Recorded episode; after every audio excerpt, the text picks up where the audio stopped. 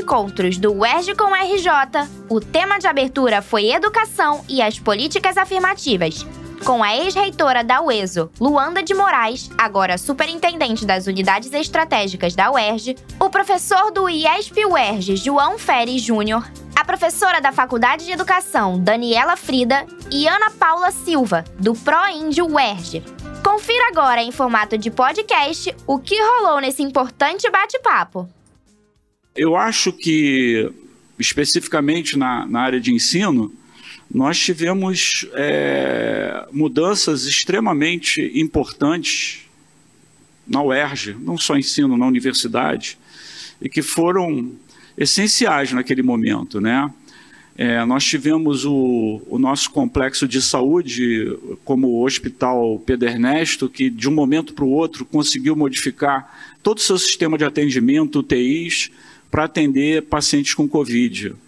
É, se tornou uma referência, né? Tivemos aqui também a Policlínica Pique Carneiro, que é, criou um sistema de testagem e acabou sendo a maior notificadora de Covid do Brasil, do sistema SUS. E tivemos também um, um, a, a, um sistema de vacinação aqui, é, que foi é, gerido pela PR3, professora Cláudia, com o pessoal da enfermagem, tanto docentes, no início com um drive-thru, e depois os enfermeiros, o pessoal da enfermagem do UP, e que, se eu não me engano, já passou de 85 mil vacinas. 91 mil, né? Não para, cada dia aumenta. E, e, foi, e teve muito sucesso, né? Então, são ações importantes mas teve outra também que eu, que eu tenho que chamar a atenção. É, nós tivemos que mudar toda a nossa maneira e conceito de dar aula é, para não presencial, né? E isso, assim, quem não é da área de ensino pode achar que é uma coisa simples, mas não é não. Você mudar toda a tua metodologia de um momento para o outro, eu tenho certeza que isso exigiu muito trabalho, muito estudo por parte dos nossos professores e técnico-administrativos que também tiveram que passar a trabalhar no não presencial. Então, tudo isso foi um aprendizado e eu acho que é muito importante a gente discutir todas essas questões, principalmente a nível de Estado, como estratégia para desenvolvimento. Né? E coloco aqui uma questão que provavelmente vai ser discutida aqui. Uma das coisas que a gente tem que pensar muito em termos de, de investimento estratégico, até para a nação, é a questão de investir em redes. É, computacionais cada vez mais velo velozes e mais potentes, porque eu acho que o, o, o futuro está realmente nisso. Né? Então, eu queria ficar por aqui, agradecer. É, pela, por esse evento, agradecer a oportunidade de estar aqui e também é, parabenizar todos nesse momento. Obrigado.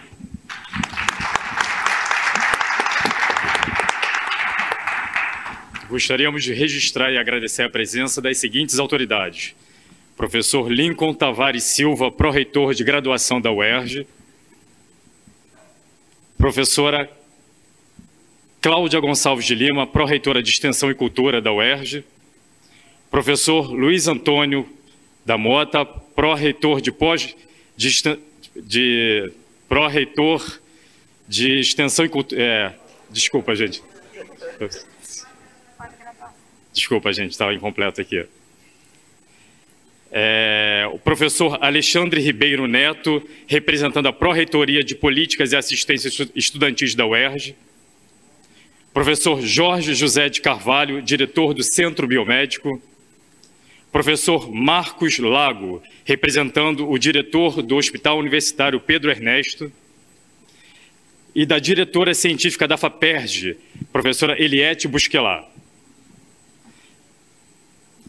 Passamos agora a palavra à diretora. Desculpa, gente com a palavra o diretor do Centro de Estudos Estratégicos e Desenvolvimento da UERJ, professor Egberto Gaspar de Moura. Boa tarde a todas, a todos. É, é, é uma grande satisfação, né? É, a gente está fazendo esse evento, A ideia do evento partiu da, da professora Ana Tami, diretora da Comuns, veio me procurar um dia dizendo assim, olha, precisamos fazer um evento para dar um retorno às atividades, né? Que seja ao mesmo tempo presencial e que seja também mantendo virtual, não só por segurança, mas porque é a tônica do momento. Né? Os eventos híbridos, eu acho, como falou o magnífico reitor, é, serão uma, uma constante no futuro, até para a gente poder fazer uma coisa que a gente sempre reclamou: como atingir um público maior, como divulgar ciência, nossos trabalhos acadêmicos para um público maior. Né? E, e eu acho que uma das lições do pós-pandemia, é, magnífico reitor, professor Gerson, Ana, é justamente a gente poder dar esse grande salto de atingir esse público maior. Né? É, nós tínhamos uh, essa tendência que a aula é presencial, as nossas atividades de congresso, de encontro são presenciais e realmente a gente ganha muito, devemos retornar ao presencial, mas eu acho que a gente não deve nunca mais abandonar o virtual, inclusive porque vindo o 5G, e daqui a pouco já estamos falando em 6G, a, a gente possa ter um alcance inimaginável, né, em todas as áreas. Então, assim, é, foi muito importante isso. Esse é o primeiro evento desse tipo, né, nesse formato.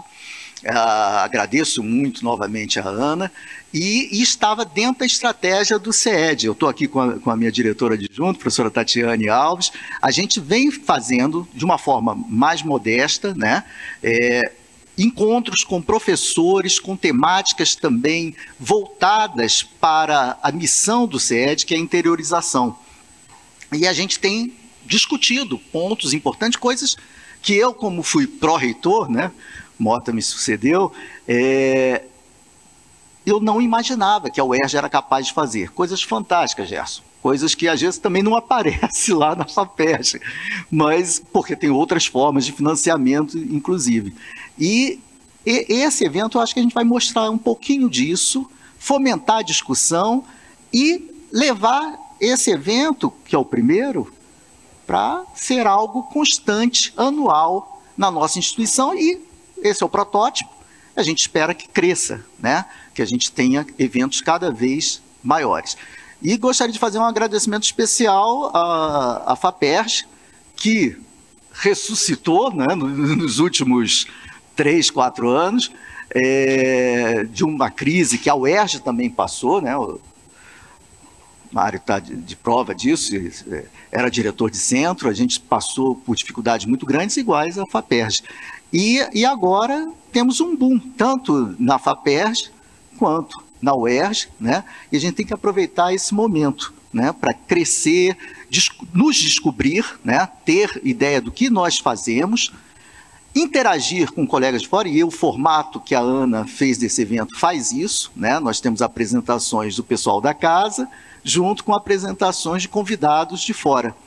E a gente vai é, levar isso ah, o restante já estamos interagindo também com o setor de comunicações da FAPERJ, para que a gente possa colocar também né, no YouTube da FAPERJ, interagir e trocar figurinhas em tempo, porque o objetivo final é esse, é levar ciência e tecnologia para a população como um todo, para que ela não caia na conversa dos negacionistas, né? não se iluda com falsa ciência, né? e que pa passe a conhecer melhor e aí procurar e fomentar novas vocações para que a gente então tenha o tão esperado desenvolvimento.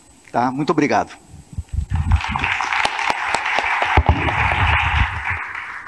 Ouviremos agora a diretora de comunicação social da UERJ, senhora Ana Cláudia Teme. Boa tarde, boa tarde a todos. Já começo pedindo desculpas aqui pela rouquidão, né, de um finalzinho de, de resfriado, Boa tarde, magnífico reitor, presidente da FAPERJ, professor Gerson, professor Egberto, meu colega aqui de universidade. Boa tarde a todos os presentes no Teatro Noel Rosa e a todos que nos assistem pela transmissão da TV UERJ. é uma alegria muito grande estar de volta né, a um teatro, a um auditório da universidade, compartilhando esse espaço para discutir ciência, tecnologia, inovação, saúde, comunicação da ciência, temas tão importantes e que, no contexto da pandemia de Covid-19 e pós-pandemia, ganharam mais importância ainda.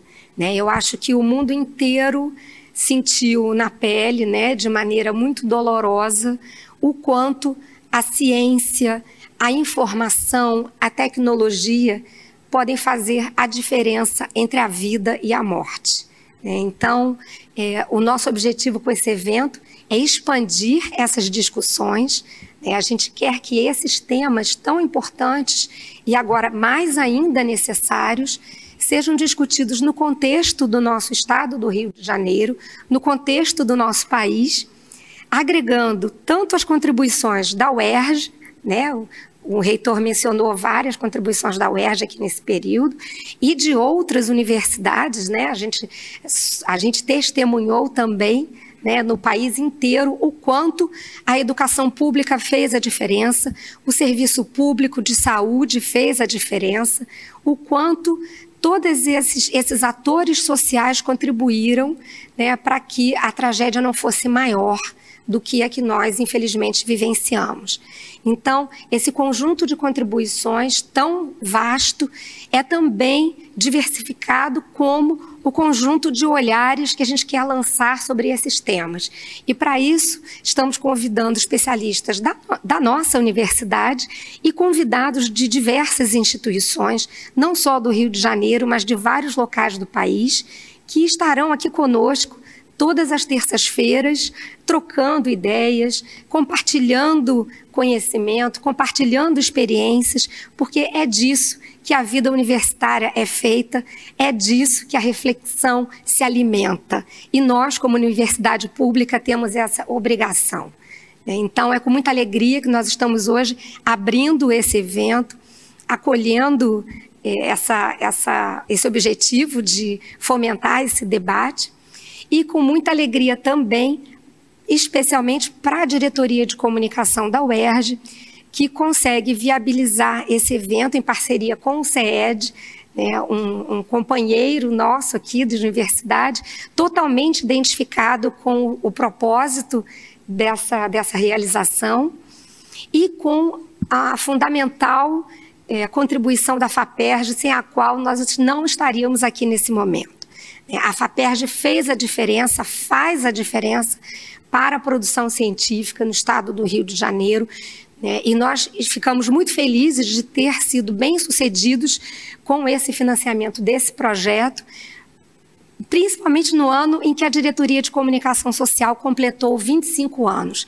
Então, em 2021, nós tivemos sucesso com esse edital da FAPERD e também com o segundo edital um edital de apoio à infraestrutura das entidades estaduais, que contemplou a diretoria de comunicação, e nós vamos desenvolver ao longo desse ano o projeto que prevê a Comuns, a diretoria de comunicação, como um hub numa grande rede de divulgação científica na UERJ e no estado do Rio de Janeiro.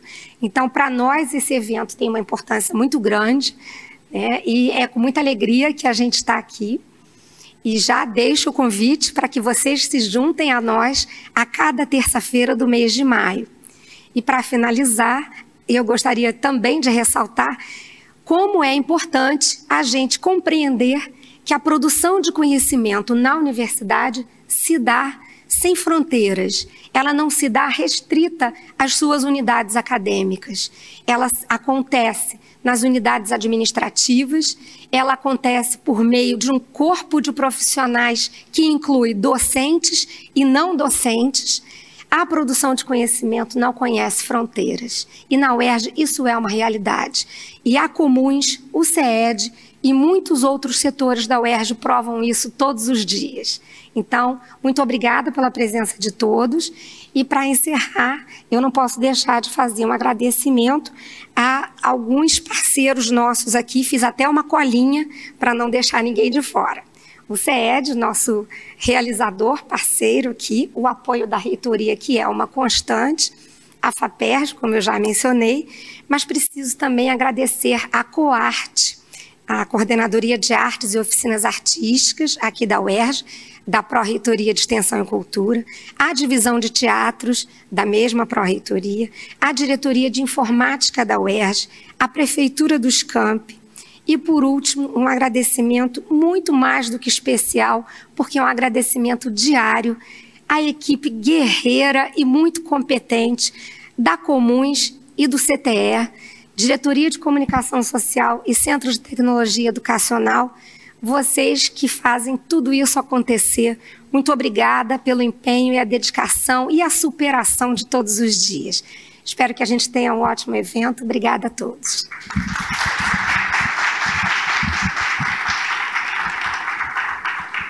Passamos a palavra ao presidente da Fundação Carlos Chagas Filho, de Amparo à Pesquisa do Estado do Rio de Janeiro, professor Gerson Lima da Silva. Bem, uh, boa tarde a todas e todos. Queria cumprimentar o magnífico reitor, professor Mário Carneiro, uh, todos aqui colegas de mesa, Guiberto, parceiro de tantos tempos, né? A diretora Ana, vários amigos que estão aqui na, na audiência, né? Não posso deixar de cumprimentar minha grande parceira lá na FAPERJ de lutas, a professora Eliette, diretora científica, né? Que dou muito trabalho para ela.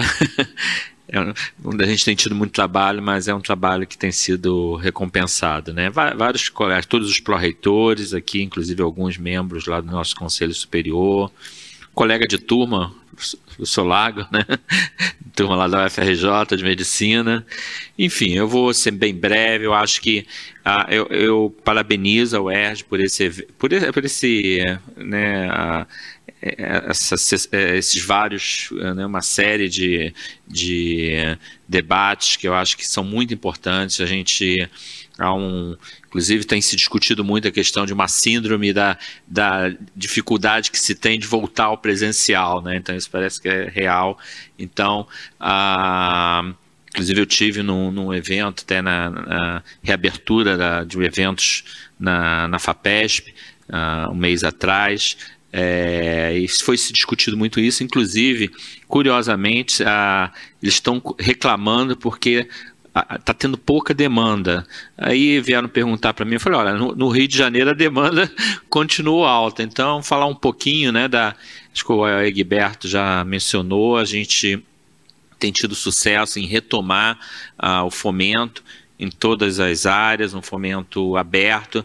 Ah, bem, a gente conseguiu chegar no passado em executar os 2% da arrecadação líquida do Estado, né, que nos foi conferido, né, e é, em recursos da ordem de 700 milhões. Então, é, o grande desafio agora é que é, é, essa prática se eternize, né? Porque na verdade To, muitos editais, todos de muita demanda, né? A professora mencionou um edital que ela, que ela foi contemplada, que a coordenação né, de comunicação foi contemplada, foi um edital, acho que 25 milhões, o que eu sou péssimo para nomes, eu esqueço o nome de todo mundo, eu sou bom para lembrar os números. E eu me lembro que a demanda foi acima de 70 milhões. Ou seja, e uma série de editais, a gente, na questão da Covid, depois, hum, posteriormente, da pós-Covid, né, Uh, nós investimos recursos perto de 300 milhões, somando aí os dois anos, 2020 e 2021. Ou seja, recursos que estão fazendo diferença, pesquisas que, que estão fazendo a diferença. Em 2021, já começamos a, a ter uma série de, de chamadas e ações, editais, programas voltados para o pós-Covid, né? incluindo a área da saúde. Né? Então, a gente tem aqui o nosso Pedro Ernesto, eu costumo. Quem, já estão dizendo por aí que eu sou professor da UERJ, porque eu falo tão bem da UERJ. Aquele professor lá da UERJ só, só coloca dinheiro na UERJ. Essa foi a última que eu ouvi. Mas, é, mas eu tenho falado muitas vezes, acho que o, a área de saúde, né, os hospitais, o, o professor Mário já, já colocou aqui, o Pedro Ernesto, eu diria que está despontando aí como o, o acho que no, no, Brasil como um dos terceiros maiores hospitais públicos, né, ligados à universidade, né, aí entre os três maiores. Então acho que a gente quer que essa essa acho que é uma oportunidade. A gente tem que ver. Eu aprendi na vida que a, a oportunidade às vezes ela não chega mais de uma vez. Então quando ela chega tem que se pegar. Eu acho que a gente está numa situação é, em que pese todas as outras, né, que já foi mencionado também, toda um, dois anos inimagináveis é, de uma pandemia que a gente que, que, cada vez as dúvidas foram se aumentando desde o início, inclusive pessoas que trabalham, eu trabalho um pouco nessa área de, de vírus, é, realmente surpreendeu a todos, né? Ah, mas eu acho que a ciência respondeu de forma mais surpreendente ainda, com, com vacinas, e em particular a comunidade científica brasileira, que foi exemplar. Ela arregaçou as mangas, é, não selecionou né, trabalho, né? então a gente viu, como já foi mencionado aqui, a clínica Piquet Carneiro com, né, com um recorde de, de de diagnósticos, vários locais, né, várias universidades, a UFRJ, e eu acho que os recursos da FAPES chegaram né, de forma rápida, né, na, no, no, que a gente chama de fast track inicialmente, depois compondo redes.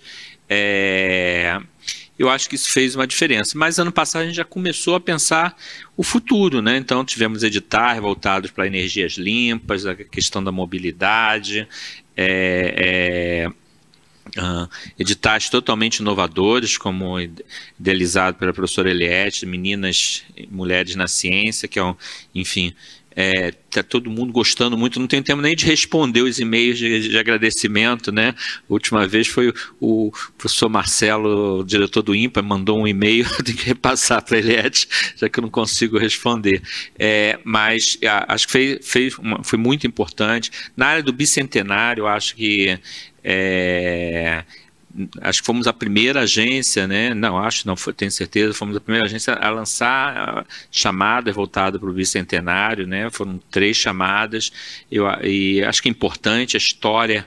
A gente sabe, né? A gente vive um momento, um, um ano que vai ser decisivo, mas a, a história é muito importante e o, e o, estado do Rio de Janeiro, particularmente a cidade do Rio de Janeiro, tem muita história para contar e, e eu acho que a gente tem um caminho e a UERJ está de parabéns, né? Ranqueada aí no último dos rankings aí, né? entre as oito melhores universidades do, do Brasil, né?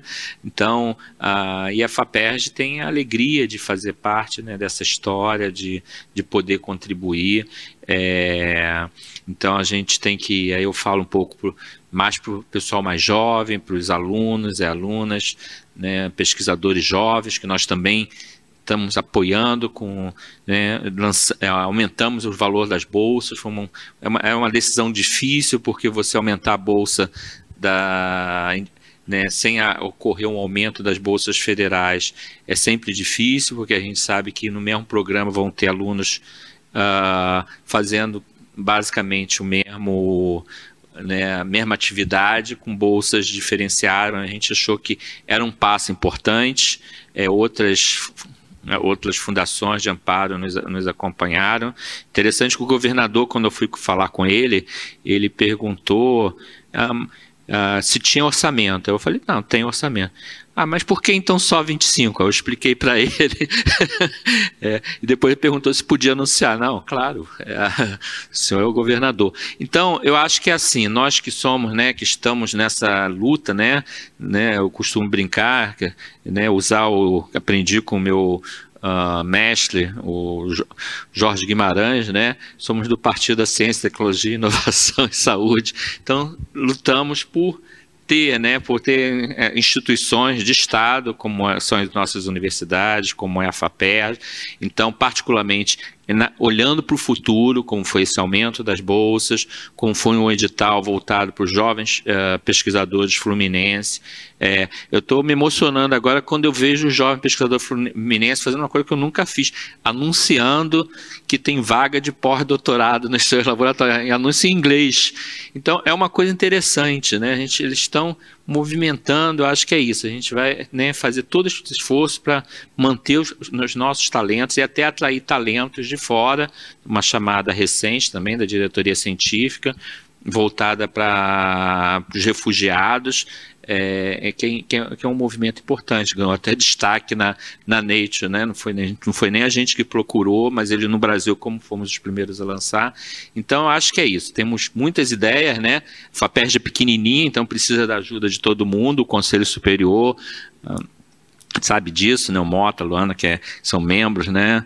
É, do, do, nosso conselho, sabem da precisamos atuar diretoria junto com o conselho e Estamos pensando em vários programas, várias parcerias com institutos, inclusive o Instituto Serra Pileira, na, em algumas áreas, como uh, uh, que estão menos representadas, de, de, com fomento, né, então é importante.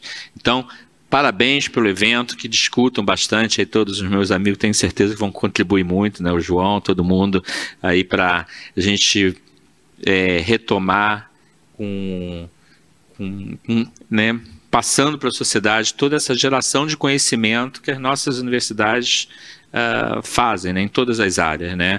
A, a FAPEST tem sido uma escola para mim, eu sou da área de pesquisa uh, na, na, área biomédica, né?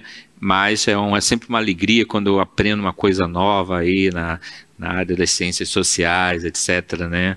E enfim. Então olhando aqui para os jovens e a questão da comunicação que é muito importante né? Então a Faperj também aí uh, um último comentário a Faperj está fazendo um esforço para uh, melhorando a sua comunicação é, para não ser só aquela comunicação burocrática ou recebendo obviamente a gente tem uh, às vezes tem problemas precisa Uh, tem reclamações, obviamente, mas de ser algo propositivo e, e um canal direto com, com a sociedade, que afinal são recursos do, da própria sociedade, né? são, são impostos que são pagos. Então, UERJ, parabéns e bastante sucesso aí na, na, na nos, nos seminários. Obrigado.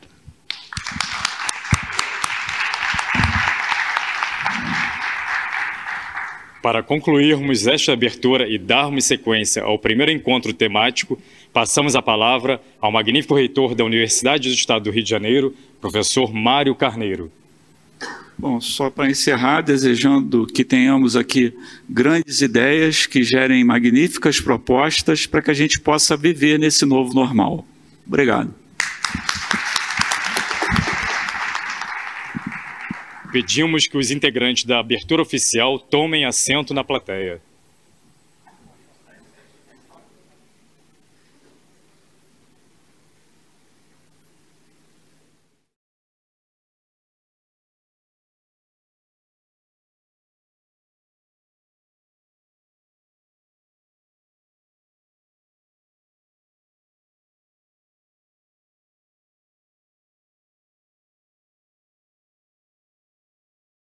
Primeiro encontro do ERJ com o RJ traz a temática Educação e Ações Afirmativas para o debate, discutindo a experiência da UERJ e de outras instituições com a adoção de reserva de vagas no ensino superior para negros, indígenas, quilombolas e pessoas com deficiência. Quais as principais questões evidenciadas no cotidiano da pandemia e suas formas de superação? Qual o legado deixado para a definição de políticas públicas? Essas e outras perguntas serão abordadas agora e debatidas com a plateia e com o público que nos assiste pela TV UERJ. Durante as falas, nossos orientadores distribuirão para o público presente uma ficha para encaminhamento de perguntas e quem nos assiste remotamente pode enviar suas questões pelo chat.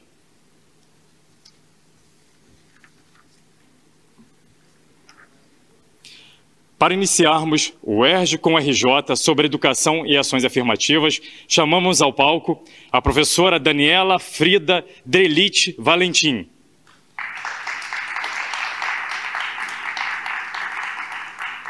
Daniela Frida é formada em Direito e em Pedagogia pela UERJ. É também mestre e doutora em Educação pela PUC-Rio é professora da Faculdade de Educação da UERJ e atua na educação à distância no consórcio CEDERJ. Participa do grupo de estudos sobre cotidiano, educação e culturas e vem se dedicando à pesquisa sobre ação afirmativa, política de cotas da UERJ, multi-interculturalidade, branquitude, decolonialidade, direitos humanos, currículo e didática. Convidamos também o professor João Feres Júnior,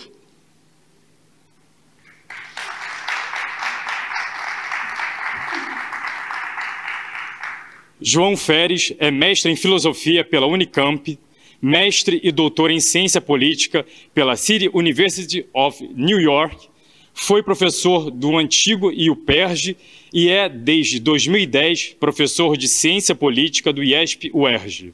É coordenador do GEMA, Grupo de Estudos Multidisciplinar da Ação Afirmativa, do LEMEP, Laboratório de Estudos de Mídia e Espaço Público, e do OLB, Observatório de Legislativo Brasileiro. É editor executivo da EduERJ, editora da UERJ e autor de vários artigos científicos e livros. Integrando este painel, chamamos ao palco a professora Ana Paula da Silva.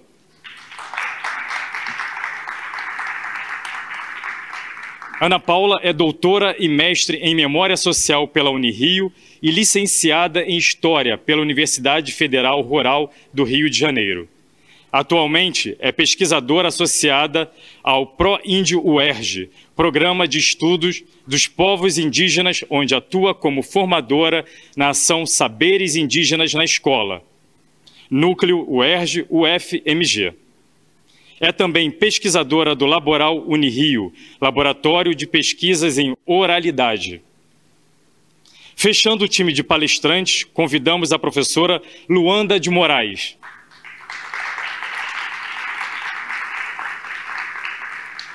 Luanda é mestre e doutora em Ciências e Tecnologia de Polímeros pela UFRJ e graduada em Engenharia Química pela Universidade Federal Rural do Rio de Janeiro.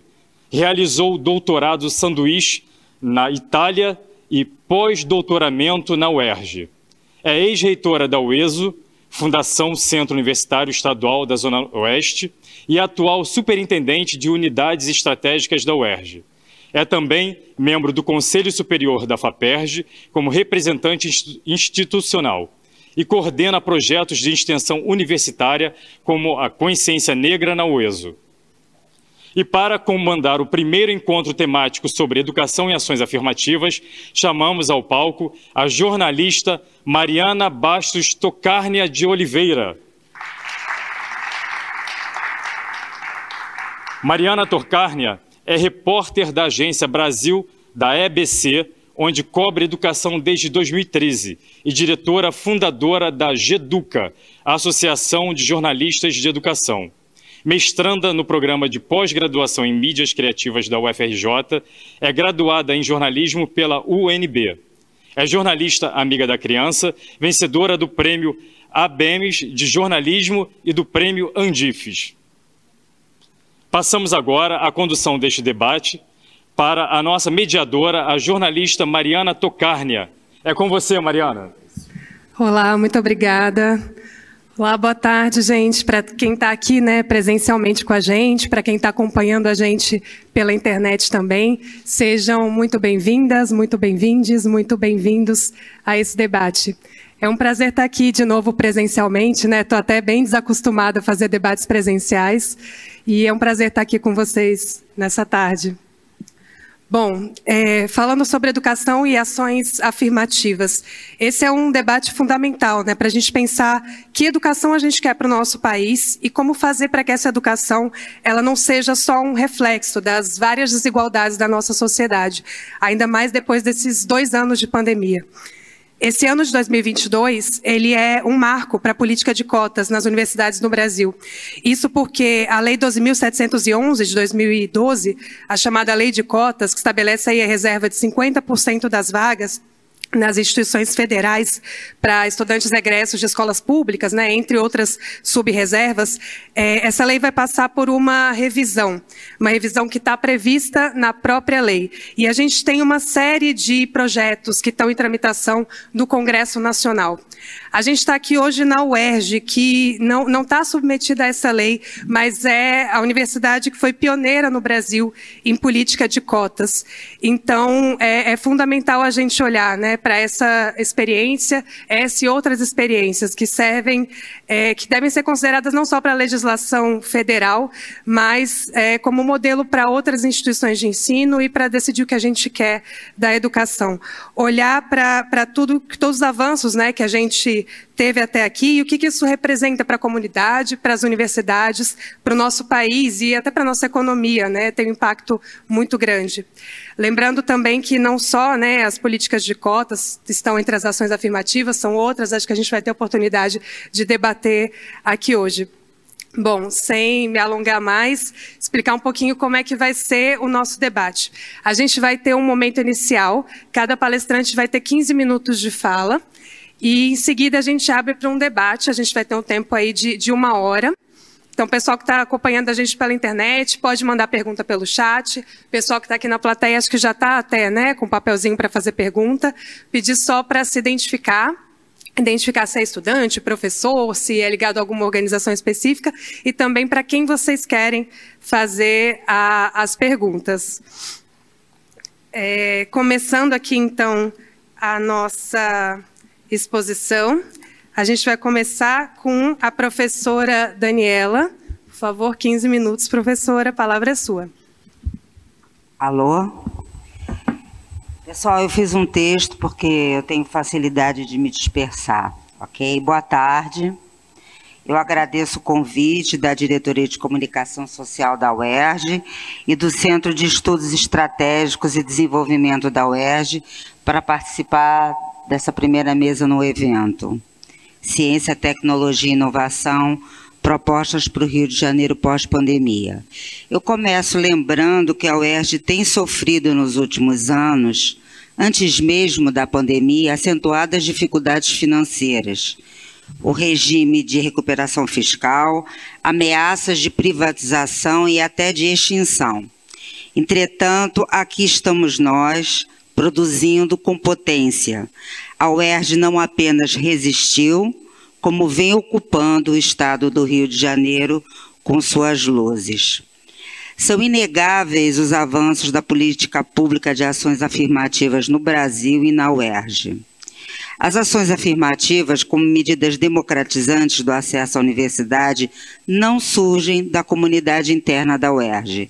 Elas foram pensadas e conquistadas pela mobilização coletiva de atores sociais organizados fora da universidade, como o Educafro, como o PVNC, o Pré-Vestibular para Negros e Carentes, e demais parcelas dos movimentos negros do Estado do Rio de Janeiro, em articulação com os poderes executivos e legislativos do Estado. A universidade, embora contasse com um expressivo grupo de estudantes com origem nas camadas menos favorecidas da população, é, estava ausente especialmente os negros dos cursos considerados de prestígio, como, por exemplo, de medicina, direito, engenharia, pela elevada relação candidato-vaga. No começo dos anos 2000, a política foi execrada por muitos da comunidade interna e externa da UERJ. Diversas foram as legislações que conformaram a política atual da UERJ e temos hoje vigente a Lei 8.121 de 2018.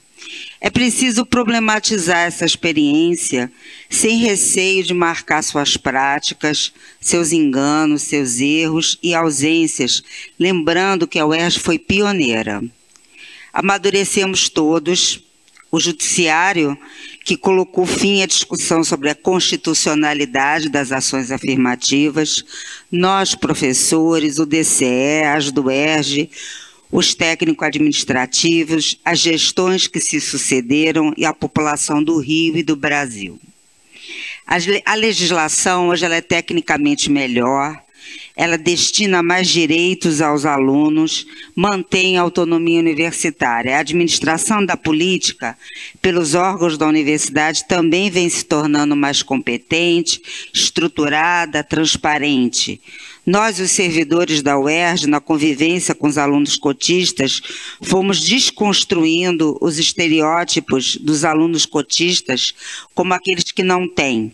Eles não têm, eles não podem, eles não sabem, eles vão evadir, eles não vão concluir os seus cursos, eles vão baixar a excelência da universidade. Enfim, como chamei na minha tese, os desacreditados, utilizando o conceito do Goffman. A empiria deu conta de demonstrar nossa ignorância e os nossos discursos e receios nada mais eram do que a face múltipla e mutável do racismo estrutural, do racismo institucional e do classismo. Hoje as ações afirmativas são uma realidade na UERJ, da educação básica realizada pelo CAP até as pós-graduações. Há também ações afirmativas nos concursos públicos para os servidores e toda essa sistemática vem sofrendo aperfeiçoamentos.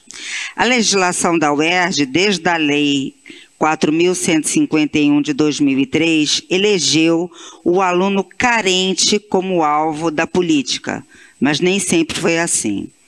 É certo que esse corte de renda tem amenizado as críticas feitas ao sistema de cotas por setores que o combatiam, com o argumento de que os negros de classe média e os negros ricos não deveriam ser beneficiados por uma política não universal, posto que os brancos pobres poderiam perder suas vagas para os negros que não fossem tão carentes o que para esses setores se revestia como uma flagrante injustiça. As reações às cotas raciais foram e ainda são maiores do que as dirigidas às cotas sociais, que geralmente se destinam aos candidatos oriundos das escolas públicas.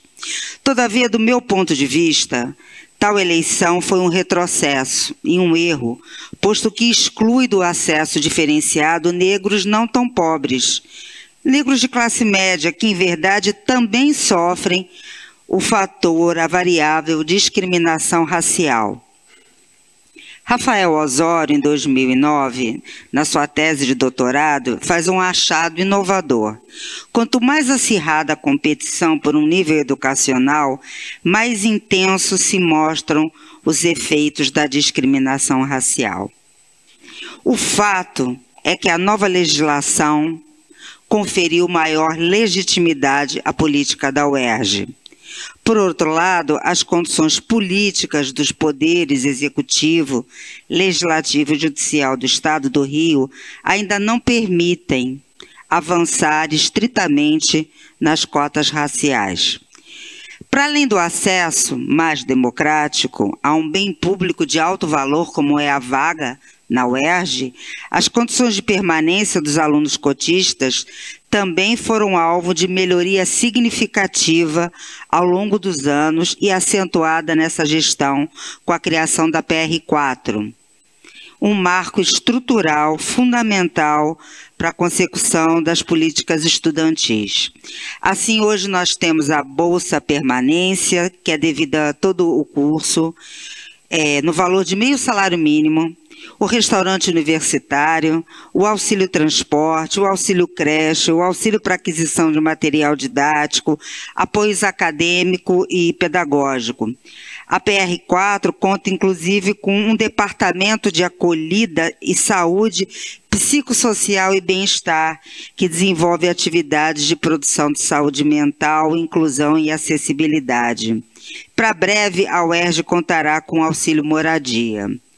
Durante o período mais agudo da pandemia, quando nós tivemos que nos reinventar para trabalhar em ambientes virtuais, a UERJ providenciou a entrega de tablets e chips com serviços de dados móveis. Sem essas ações, a política seria ineficaz. É o que se depreende de todas as pesquisas sobre o tema.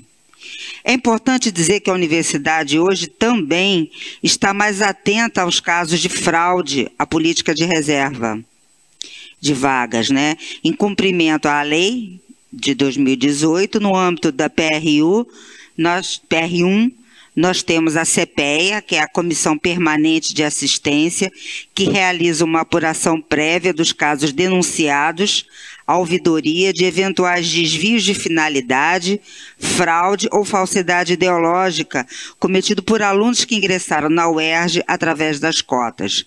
Respeitadas a dignidade da pessoa humana, o contraditório e a ampla defesa, a CPEA aconselha a PR1 que arquive a denúncia ou instaure uma comissão de sindicância. Entre 2020 e 2022, a CPEA analisou 127 denúncias. Nessa gestão também houve a criação da CIPAI-AI, Câmara para a Implementação de Políticas Afirmativas Antirracistas e Interseccionais da UERJ, que muito resumidamente tem como atribuições fortalecer as políticas antirracistas, de diversidade e ações afirmativas da UERJ, formulando ações direcionadas às populações historicamente excluídas, um passo institucional recente e gigantesco dado pela UERJ. Nesse processo de amadurecimento pelo qual vemos passando, em 2021, o Conselho Superior de Ensino e Pesquisa e Extensão da UERJ foi instado a criar a CPVA, que é a Comissão Permanente de Validação da Autodeclaração da UERJ, que tem como objetivo aferir a autodeclaração étnico-racial realizada pelo candidato que pretende vaga reservada aos negros, indígenas e alunos oriundos de comunidades quilombolas. A CPVA debutou nesse último vestibular na graduação e nas seleções das pós-graduações. Há aperfeiçoamentos a serem feitos pela universidade, com certeza. Eu penso que cabe ao UERJ fazer um censo racial, um mapeamento institucional que dê conta de construir dados que visibilizem e disponibilizem as identificações raciais dos membros da comunidade. É, eu entendo que também há necessidade da UERJ fazer um mapeamento institucional de pessoas trans e travestis e é importante lembrar que esse grupo tem demandado ao UERJ para a criação de reserva de vagas por ingresso, como ocorre já em algumas universidades federais. E a nossa a comissão de implementação de políticas afirmativas é favorável a essa reserva de vagas. Há também lacunas em relação aos cotistas indígenas, quantos eles são, é, eles estão na graduação, na pós, provavelmente são muito poucos, eu nunca recebi um aluno indígena. Né? E depois de tanto tempo de previsão legal, é importante que a UERJ se questione o porquê dessa ausência e o que, que ela pode fazer em face dela. Outra sugestão tem a ver com a avaliação institucional da UERJ, que é importante fazer questões, por exemplo, sobre as percepções dos sujeitos em relação ao racismo no ambiente de trabalho. Como é que elas avaliam, por exemplo, o atendimento às demandas dos alunos e servidores com deficiência, se tem conhecimento sobre a lei de cotas, por exemplo. Há dimensões da experiência universitária que são condicionadas pela identificação étnico-racial. Assim, os dados do DataUERJ também devem visibilizar essa pertença. E na maioria dos quadros do DataUERJ, há divisão entre cotistas e não cotistas, de modo que não sabemos quem são os brancos e os negros. Especialmente dentre os cotistas, é importante dar a conhecer a situação por tipo de cota. Ressalto que os pesquisadores ainda têm algumas dificuldades na obtenção de informações sobre a política que poderia ser muito mais estudada. A ignorância é, acerca da política reitera o privilégio material e simbólico da branquitude. Também na universidade, a branquitude é um lugar de vantagem estrutural, é um ponto de vista, é um lugar a partir do qual a cultura universitária se desenvolve e se reproduz. As observações que eu faço vão no sentido de reforçar um viável projeto institucional comprometido com as alterações, com a alteração das relações de poder na UERJ e fora dela, objetivo central das lutas antirracistas e por igualdade de oportunidades sociais. Para concluir, a política de ações afirmativas na UERJ sobreviveu e avança não sem enfrentamentos. Lembro o projeto de lei 470 de 2019, que visava acabar com as cotas raciais nas universidades estaduais. Sofremos na Capela Ecumênica por ocasião de uma audiência pública, em 2019, né? É, uma audiência pública acerca desse projeto, intimidações de toda ordem feitas por parlamentares armados aqui dentro da UERJ, especialmente a nossa subreitora de graduação à época, professora Tânia Neto, a quem destaco como uma lutadora incansável a favor da política de cotas da UERJ. Não existe direito garantido. Agradeço e me coloco à disposição para o debate.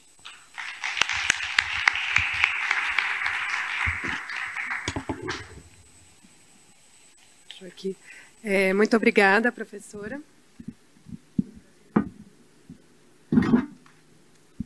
Alô, alô. Pronto. Muito obrigada, professora Daniela Frida, professora da Faculdade de Educação aqui da UERJ. Eu passo a palavra agora para o professor João Ferri Júnior, professor de Ciência Política do IESP UERJ. Pode usar esse daqui, professor, se o senhor quiser. Alô? Ah, esse daqui. Esse aqui está funcionando.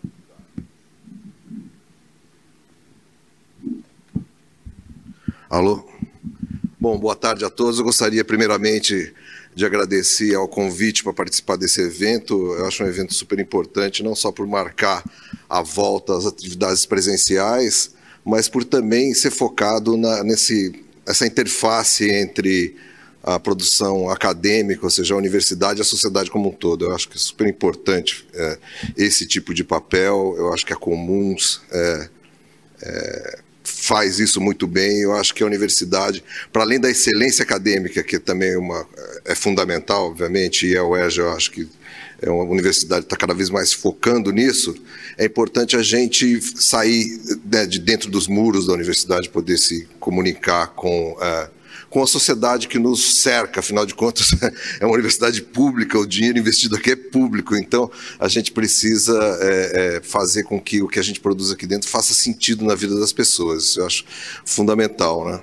É, eu falando da minha perspectiva aqui, né, eu sou editor da EduERJ, mas aqui eu estou falando como professor e pesquisador da UERJ. Eu, na verdade, comecei a pesquisar as políticas de cotas já quando voltei do meu doutorado, fiz doutorado no exterior, voltei aqui, é, comecei a dar aulas no antigo IUPERJ, né? E eu entrei como professor de política comparada lá, fazendo um estudo sobre política, um projeto de fazer uma pesquisa sobre política de cotas comparadas no Brasil e nos Estados Unidos. Como eu tive uma formação em filosofia política né, uh, e, e teoria política, a primeira coisa que eu fiz foi escrever e pesquisar sobre as justificações no plano da teoria moral, né, justificações teóricas sobre as políticas de ação afirmativa, justificações, razões para rejeitá-las e razões para aceitá-las. Né? Eu primeiro uh, examinei a literatura sobre isso, né, escrevi um tanto de texto sobre isso. Rapidamente percebi que esses argumentos de ordem da filosofia moral eram usados em decisões judiciais. Né? Como eles eram usados em decisões judiciais, é, eu comecei a estudar essas decisões judiciais, inclusive com um professor que é do direito da UERJ, o Cláudio Neto, escrevemos algumas coisas sobre decisões de segunda instância, né? E depois eu vim a trabalhar também sobre a ação de descumprimento de princípio fundamental que o Partido Democratas entrou contra a política de cotas, né? E foi julgada pelo Supremo Tribunal Federal finalmente em 2012, quando o Supremo, por unanimidade, é, declarou constitucionalidade das políticas de gestão afirmativa. Né? Nesse inteirinho, eu fui convidado, inclusive, pelo Supremo Tribunal Federal para uh, participar de uma sessão de instrução dos ministros do Supremo, como especialista no assunto, para instruir os ministros do Supremo em preparação para a votação é, da, da, sobre a constitucionalidade das políticas de cotas. Né? Então, é, por que, que fui estudar o judiciário? Porque eu vi, já um pouco assim, comentando o que eu estava falando antes, que aquele conhecimento que antes estava num plano puramente teórico, na verdade, tinha, ele circulava na sociedade e circulava num âmbito que é o âmbito do direito, que produz decisões que são decisões que são tornadas é, é, é fato, né? São enforceable, como se diz em inglês, ou seja, elas são forçadas, as pessoas são obrigadas a se comportar devido às normas que o direito exara e também às decisões de, sobre constitucionalidade, sobre legalidade das políticas públicas. Então, o direito tinha, na verdade, é, uma interferência direta na vida das pessoas. Por isso que fui estudar isso, fiquei interessado nisso. É claro, como todo acadêmico, o acadêmico sempre é uma coisa que nem cachorro, né? Você reconhece os outros. Então a gente fica de olho nos outros acadêmicos também. Já viu o cachorro quando está numa festa de então eles ficam olhando pro. Criancinha também é assim, não é só cachorro. Mas assim, a gente também fica de olho nos outros acadêmicos, ver o que eles estão fazendo. E eu percebi rapidamente que meus colegas que falavam muito sobre ação afirmativa não faziam pesquisa nenhuma sobre ação afirmativa, mas eram citados frequentemente nas ações judiciais e a fonte dessas citações eram textos e matérias de jornais e revistas, não trabalhos acadêmicos. Né? Porque, assim, vamos dizer, o caminho natural, né? a receita de bolo né? É você, como acadêmico, estudar literatura sobre o assunto, né? literatura especializada, de gente que faz pesquisa sobre aquele, obje aquele objeto, e a partir daí fazer uma contribuição à reflexão acadêmica sobre isso. Só que eu notei que meus colegas não estavam fazendo isso, eles estavam, na verdade, intervindo no debate público sobre as cotas. Né? Eu comecei a pesquisar isso, gente, em 2003, foi o primeiro ano de cotas na UERJ. Então, eu estudo isso desde criar a política de cotas até hoje. Né? Então, eu cobri todo esse caminho. A partir dessa descoberta de que havia um debate, que os acadêmicos estavam, na verdade, inter, intervindo né, nesse, nesse debate, por meio da imprensa, eu fui estudar o debate sobre ação afirmativa na imprensa. Aí fiz um projeto gigante já no grupo de estudos multidisciplinares de ação afirmativa, que eu fundei em 2005, tem 17 anos já, né? que é um grupo de pesquisa né? Dedicado uh, primeiro exclusivamente ao estudo de politização afirmativa e depois a, a estudo também de desigualdade de raça e gênero. Mas assim, a, a, o norte do GEMA é produzir dados e analisar dados. Não é ficar fazendo debate sobre eu acho que, futurologia, esse tipo de coisa. É, na verdade, produzir dados para as pessoas saberem de fato o que está ocorrendo com as políticas. Né? Porque há muita houve muita mistificação, hoje em dia ainda há, mas houve muito mais ainda. Ao longo desse debate, para vocês terem uma ideia, a gente estudou os textos desde 2001, antes das cotas serem é, instituídas, até 2012, quando houve a decisão do Supremo, e no mesmo ano houve a aprovação da Lei Federal de Cotas, que foi citada aqui. Então, assim, tem aí 11 anos de, de texto jornalístico, Folha de São Paulo e o Globo. Né? É assim, sempre um dos resultados que o Globo teve uma ação bastante, eles foram bastante ativos no combate às cotas. Né? Alicamel, e não só, a cobertura do Globo foi. foi hã? Demetrio Manholi, sim, e na Folha também, no Globo, foram muito ativos no combate às cotas. Né? E, e, eles articularam também um movimento contra cotas que contou com a participação de vários acadêmicos. Né? Então, eu gostaria de falar para vocês, assim, a história das cotas já foi falada aqui. Né? Começaram em 2003, as, as leis foram aprovadas antes, leis estaduais, elas começaram a ser implementadas em 2003, aqui na UERJ e na UNEB no mesmo ano também, a estadual da Bahia também foi precursora nesse sentido.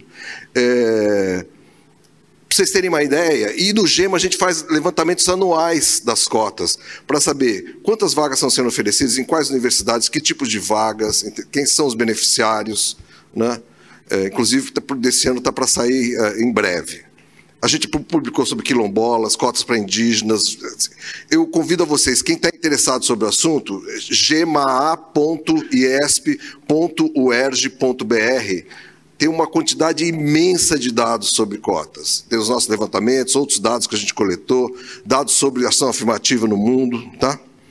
É, então a gente tem, para vocês terem uma ideia, às vésperas da aprovação da lei de cotas, em 2011, mais de 85% das universidades públicas brasileiras já tinham algum tipo de política de cotas, de reserva de vagas, algum tipo de ação afirmativa. Né? E aí a lei de 2012, de fato, universalizou essa política e padronizou para as federais.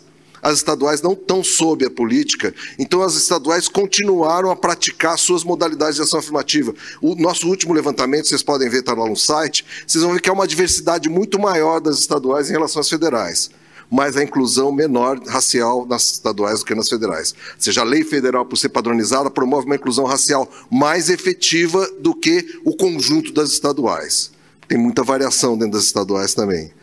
É, Então, gente, assim, e o que a gente tem agora? Uh, no ano 2022 está marcada a revisão, né, por parte do Congresso Nacional da chamada Lei de Cotas.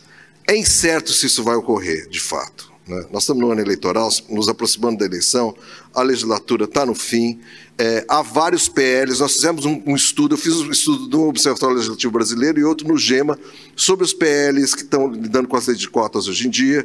É assim, mais ou menos o seguinte, metade é da direita, metade é da esquerda, metade da direita quer suprimir alguma coisa, geralmente quer suprimir cotas para negros e manter cota social, né, para fazer um... E os da esquerda querem ou preservar ou uh, ampliar um pouco Sim, eu estou simplificando aqui, mas é isso, basicamente. Não tem muita, assim, né? É... E o que, que, eu vou já que está tendo debate e voltou, voltaram a falar sobre as coisas, eu queria fazer um resumo muito simples do que a gente sabe até hoje sobre ação afirmativa. Né? E eu vou usar como guia do que eu tô, vou falar aqui o estudo que a gente fez sobre argumentação pública sobre ação afirmativa. E nesse estudo, a gente pensou, foi uma, um estudo, é, uma análise quantitativa de conteúdo, no qual a gente identificou todos os argumentos prós e contras publicado nessa, ao longo desses anos. Né? Então eu vou aqui listar os argumentos contras que foram uh, contra a ação afirmativa que foram uh, uh, expressos, né? E comentar o que a gente pode dizer sobre eles hoje em dia, depois de tantos anos de experiência com a política, né? Bom, primeiro eu gostaria de dizer para vocês, existem dois tipos de argumentos. Né?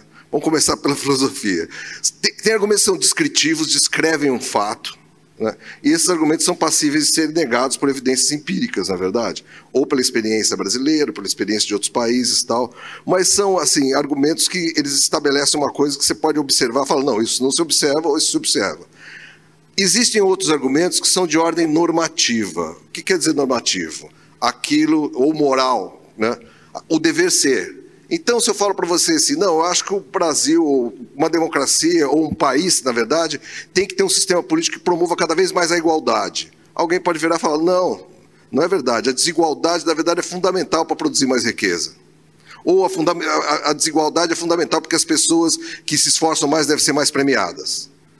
Esses são dois pontos de vista que eles são irredutíveis, em última instância, a simples fatos eles fazem parte, na verdade, de uma aposta num determinado modelo, num determinado futuro, na verdade. Né? Então, assim, é melhor ser bom ou é melhor ser mal? Tem várias escolhas que a gente faz. Né? O que é justo, o que é injusto, não depende simplesmente de fatos. Eles dependem, da verdade, numa adesão a um valor que norteia o que a gente deve fazer. Isso não quer dizer que eles não possam ser submetidos ao argumento racional.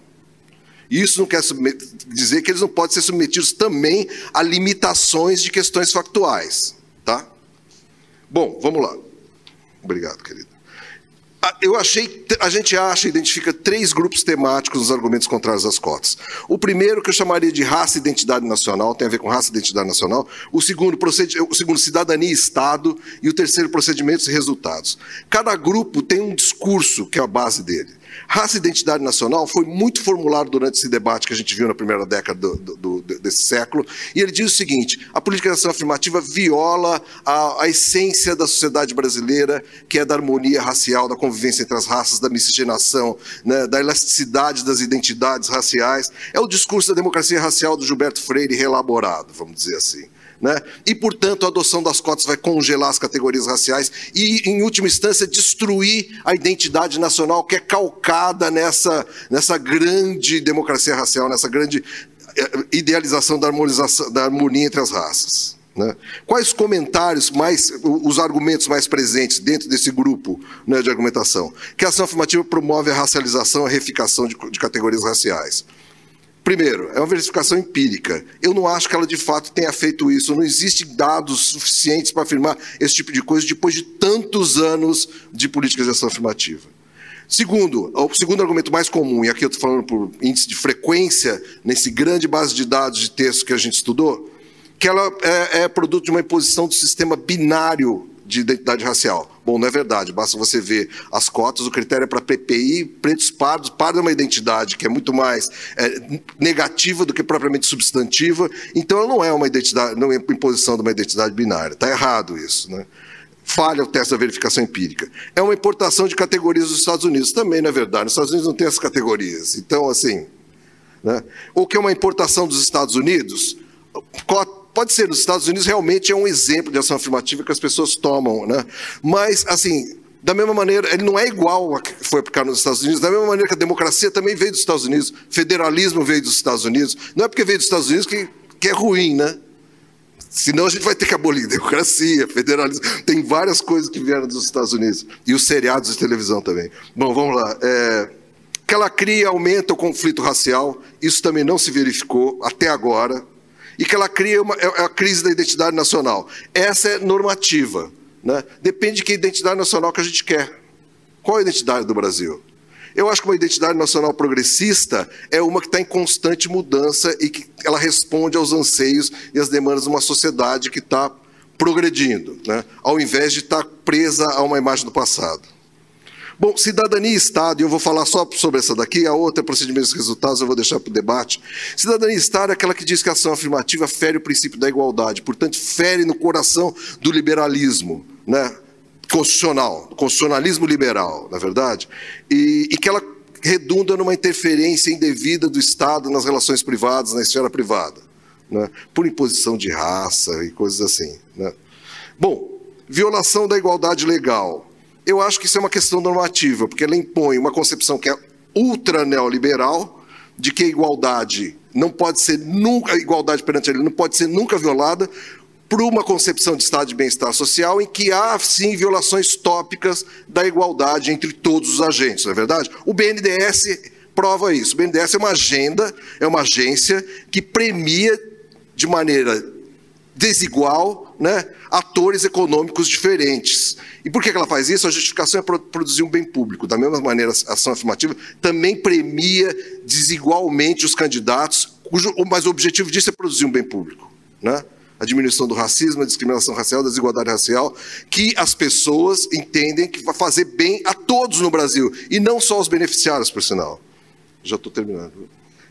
Que redunda numa intervenção estatal nas relações sociais. De novo é normativa e, de novo, é uma concepção ultra neoliberal de Estado contra uma percepção de Estado, uma concepção de Estado, de novo, de bem-estar social. Ora as bolas, quantos programas de Estado interferem nas relações sociais? O programa de combate ao alcoolismo interfere nas relações sociais, não é verdade? Você quer fazer as pessoas pararem de tomar de maneira aditiva álcool daquela maneira.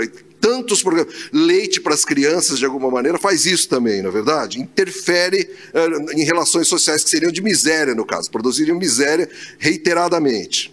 Ruptura com a tradição republicana brasileira. De novo, normativo. Qual é a tradição republicana brasileira? Né? É ficar presa a uma imagem freiriana e mentirosa de que no Brasil todos são iguais, não dá para falar quem é negro, quem não é, ou, na verdade, reelaborar as relações brasileiras, reelaborar as relações sociais brasileiras, de modo a produzir mais igualdade, mais justiça social. Então, eu acho que uma, assim, uma concepção republicana progressista é uma que olha para esse lado dinâmico. De novo, da identidade nacional está ligado, na verdade, àquele outro grupo discursivo e que ela é prejudicial ao mérito. Eu vou, esse daqui é o último argumento que eu vou comentar. Essa é a talvez a maior uh, balela de todos, porque assim, se você fizer, porque ela é irracionalmente inconsistente. Se você fizer um exame do que é a concepção de mérito que nos vem do iluminismo, ela é uma concepção que tem como base a ideia de que as pessoas partem de lugares similares para a partir dos seus esforços serem premiadas pelo mérito. Então, como disse o Lyndon Johnson na famosa discurso dele na Universidade de Howard, sim, não há mérito nenhum de ganhar uma corrida contra pessoas que têm pesos amarrados nas pernas, né? Assim, qual é o mérito de você ser um estudante branco, classe média, classe média alta, que tem o tempo todo para estudar, fazer curso de inglês, eh, chegar em casa e, e, e vários e, e usufruir de uma vida rica materialmente, enquanto um aluno negro né? ou mesmo branco pobre, pode ser, tem que trabalhar e chegar em casa para estudar à noite, na verdade? Dedicar quantas horas para o estudo, além de assistir aula? Ou seja, que tipo de, de competição é essa? Né? Ou seja, um aluno negro que chega para competir no vestibular com uma pessoa branca que teve esse, esse, privilégio, assim, um cara provavelmente tem mais mérito do que o outro que chegou lá. Então, essa concepção de mérito, que não considera o lugar de partida, na verdade, é uma concepção falaciosa de mérito e não está de acordo, inclusive, com a concepção iluminista ocidental de mérito. Né? Bom, eu não vou falar sobre eh, os procedimentos e resultados, posso falar depois. São vários outros argumentos que tentam, na verdade, eh, rejeitar a ação afirmativa. A imensa maioria deles, bastante, eh, eu acho que não se que violam, na verdade, que podem ser desprovados do ponto de vista empírico. A única conclusão que eu quero acabar, o último comentário, é o seguinte: política pública, gente, ela tem que partir de uma adesão isso também, esse poderia ser é, importado dos Estados Unidos, ao pragmatismo, ao método pragmático, porque a gente sempre tem um conhecimento sobre as coisas, né, decide agir no mundo, a gente cria uma política pública, cria um programa, age sobre o mundo, mas a maneira responsável de fazer isso, a maneira democrática, com accountability, é você agir e continuar estudando os resultados daquele, daquela sua ação para poder corrigir, inclusive, os eventuais problemas e fazer com que a sua política tenha resultados cada vez melhores. Então, existe uma reiteração baseada na pesquisa, a universidade é fundamental para isso. Pesquisa, uma pesquisa que volta para o ciclo da política pública, né, para tentar melhorá-la. Isso é fundamental. Né? E sem isso, eu acho que a gente não pode ter um Estado democrático, um país que funcione em última instância. Obrigado. Muito obrigada, professor João. É, eu passo a palavra agora para a professora Ana Paula da Silva, pesquisadora associada ao ProIndio da UERJ.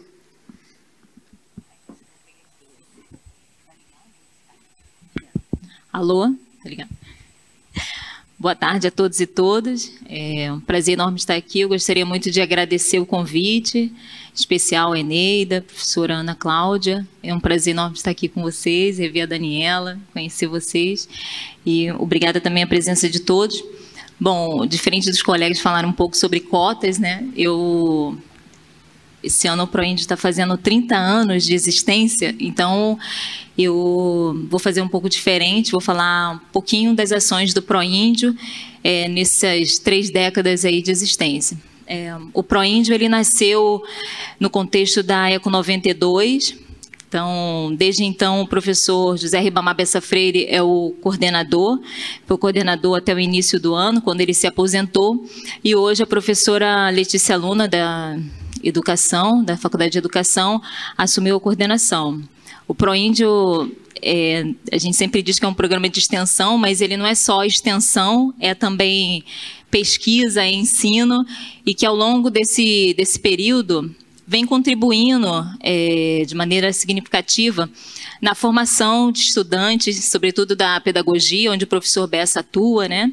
E que nós, alunos, é, discípulos aí do professor, que ele é um mestre muito querido, como o Rodrigo Martins também que está aqui, também temos auxiliado ele nas aulas de é, sobre educação escolar indígena, é, sobre projeto político-pedagógico e temos trazido para dentro da universidade diversas temáticas que falam sobre a questão indígena, que é, é diferente de muitos cursos, né, a gente quase não vê essa temática sendo discutida, as culturas indígenas, línguas, conhecimentos tradicionais sendo discutidos nos cursos, e a atuação do professor Bess como um militante traz para dentro da universidade não só conhecimento sobre os povos indígenas, mas os próprios indígenas, né? É, nesse nesse período de existência do Proíndio, diversos projetos, nós criamos diversos projetos voltados para temáticas múltiplas, né, como é, turismo, saúde, cultura e educação, e sempre com o apoio das comunidades indígenas do Brasil, especialmente aqui no Rio de Janeiro dos Guarani-Buá. Né, porque no Rio de Janeiro, todo mundo sabe que existe, bom, não sei se todo mundo sabe, né, mas existem indígenas, é, indígenas Guarani, Pataxó, que estão em seus territórios no, em Angra, Paraty e Maricá, né, os Pataxó na Cachoeira do Iriri, e também tem muitos indígenas na cidade. Esse tema das dos índios na cidade é uma temática muito importante nós acabamos de ser agraciados com uma bolsa, um projeto do CNPq, onde nós vamos é, nos debruçar sobre essa temática porque o censo de 2010, por exemplo, evidenciou a presença de mais de 15 mil indígenas na cidade do Rio de Janeiro, mas a gente ainda não sabe é, como, quem são esses indígenas, onde eles estão, como vivem, né, como atuam, enfim.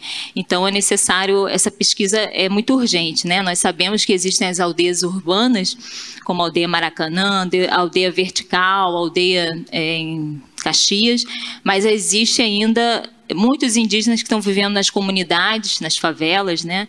É, Malemão, Rocinha, mas a gente aí Maré e a gente ainda não consegue é, ter um estudo mais profundo sobre essas realidades indígenas, no, no, sobretudo na cidade do Rio de Janeiro. Bom, entre os projetos que nós participamos e nós criamos, um, eu gostaria de destacar alguns, é, entre eles o projeto A Imagem dos Índios na Escola, em 2008, 2008 perdão, foi é, implementado a Lei 11.645, que obriga é, nas escolas né, o ensino da cultura e história dos povos indígenas. E, nós, e tinha uma demanda por conhecimento sobre as populações indígenas, que existe a lei, é, existia a obrigatoriedade, mas os professores não tinham informações sobre as populações indígenas. Então, nós, para fizemos essa esse projeto e levamos para as escolas, com a parceria de diversas secretarias de, secretarias de educação do Estado e também as secretarias municipais de educação, é, com os próprios indígenas, eu lembro que em várias dessas oficinas, né, nós fizemos oficinas, cursos, divulgamos materiais, sites onde eles poderiam estar se qualificando, porque, infelizmente, ainda existe muita, muita falta de informação sobre os povos indígenas. Né? No Brasil existem mais de. O censo de 2010 é, mapeou é, 900 mil indígenas que são pertencentes a mais de 300 povos que falam mais de 200 línguas. E o que nós sabemos sobre esses povos, sobre suas culturas, seus jeitos de ser e viver, suas cosmologias, suas demandas? Sabemos muito pouco, né? Então, esse projeto teve é, como objetivo, um dos objetivos era exatamente informar, é, difundir conhecimento, informação qualificada sobre os povos indígenas, porque no Rio de Janeiro, em todo o Brasil, ainda existe muita é, é, falta de informação sobre os povos indígenas, muito preconceito, muito racismo, né? E nessa pandemia que nós agora estamos tentando é, retomar as nossas atividades, os povos indígenas foram duramente atingidos por esse desgoverno que eu acho que na história do Brasil, né, acho que é preciso dizer isso, que acho que nós nunca tivemos um governo declaradamente contra os povos indígenas, contra as populações é, tradicionais. E isso é muito grave negou água aos povos indígenas, os povos indígenas tiveram que entrar, não tinha uma política de vacinação, foram os povos indígenas que se organizaram, as associações, associações indígenas que se organizaram para fazer um plano de vacinação, para lutar no, ST, é, no, no, Supremo Tribunal para os povos indígenas ter direito à água, enviou cloroquina para os povos em Roraima, e isso é muito grave. Né? Então, é, se é, hoje os povos indígenas eles lutam para existir, né? estão em resistência para existir. Então, eu acho que eh, tem sempre bandeirantes aí no poder, né? E eu acho que é o nosso papel da universidade, que nós estamos aqui desenvolvendo pesquisas de qualidade sobre os povos indígenas, com os povos indígenas, e essas informações elas necessitam chegar na população, ser difundida nas escolas, nos livros didáticos, na mídia, que ainda insiste em pintar um índio aquele índio do século XVI, aquele índio que está na floresta, que não existe, o índio os povos indígenas, eles, as culturas indígenas são dinâmicas. Nós mudamos, eles também mudaram, né? E eles estão aí em luta. E prova disso é o acampamento Terra Livre, que reuniu é, mais de 5 mil, 6 mil povos indígenas, diferentes povos, que estão lá ali dando visibilidade para os seus pleitos, para as suas lutas em constante resistência. E agora eles estão aí é, lutando também por representatividade no próprio, é, na própria política. Né? Muitos vêm como, como deputados, senadores, enfim, e nós estamos aqui dando apoio e dando visibilidade para essa luta deles. É, então, esse projeto, a imagem dos, dos, índios na escola, foi muito importante porque os professores reclamavam, é, falavam muito sobre é, existe a obrigatoriedade da lei, mas não tinha materiais e informação suficiente sobre os povos indígenas. Então, nós fizemos várias é, oficinas, cursos com as secretarias, e isso assim, né, nas palavras dos professores, foi uma coisa que deu, ajudou a implementação da lei e na, na informação sobre os povos indígenas dentro das escolas, né? É, e outros projetos também que a gente participou, foi exatamente de formação de professores e alunos indígenas. Eu cito aqui o EJA Guarani, que formou, estava formando o nível fundamental uma turma de mais de 20 alunos em 2010, que foi agraciada com o prêmio, a medalha Paulo Freire. É, também nós participamos do protocolo Guarani de formação de professores indígenas, um projeto que reuniu mais de 80 professores indígenas Guarani do Espírito Santo ao Rio Grande do Sul, Guarani Buá, né, ficaram de fora São Paulo, e também os Guarani Kaiowá, é, do Mato Grosso do Sul, os Guarani Nhandeva. Então, e esse projeto foi um, um projeto muito importante porque atendeu a, a a noção de territorialidade indígena, que é muito diferente da nossa da, da, das fronteiras do Estado brasileiro. Né? Então, reuniu os Guarani e formou quase 80 indígenas. E a maioria desses indígenas hoje estão dentro das universidades, como, por exemplo, Sandra Benites, Algemiro, eh, Leonardo, enfim, muitos indígenas fizeram as, as licenciaturas, e, e isso é, é muito importante porque esse, a gente tem que. A professora Daniela estava falando sobre a questão das cotas, né? É, e, e ela, ela ressaltou que a gente não tinha muitas informações sobre o acesso dos indígenas. Eu acho que é, isso é uma verdade, né? A gente precisa fazer pesquisa sobre as cotas e onde estão os indígenas que não estão na UERJ, ou se estão, cadê eles, com quem são esses indígenas. E mais para além da, dessa questão da. Mas a gente precisa também destacar uma, uma questão nessa, nessa discussão sobre cotas, que é a, o acesso dos indígenas à universidade necessita-se de, de, processos específicos que atendam a essa, a essa às especificidades dos indígenas, né?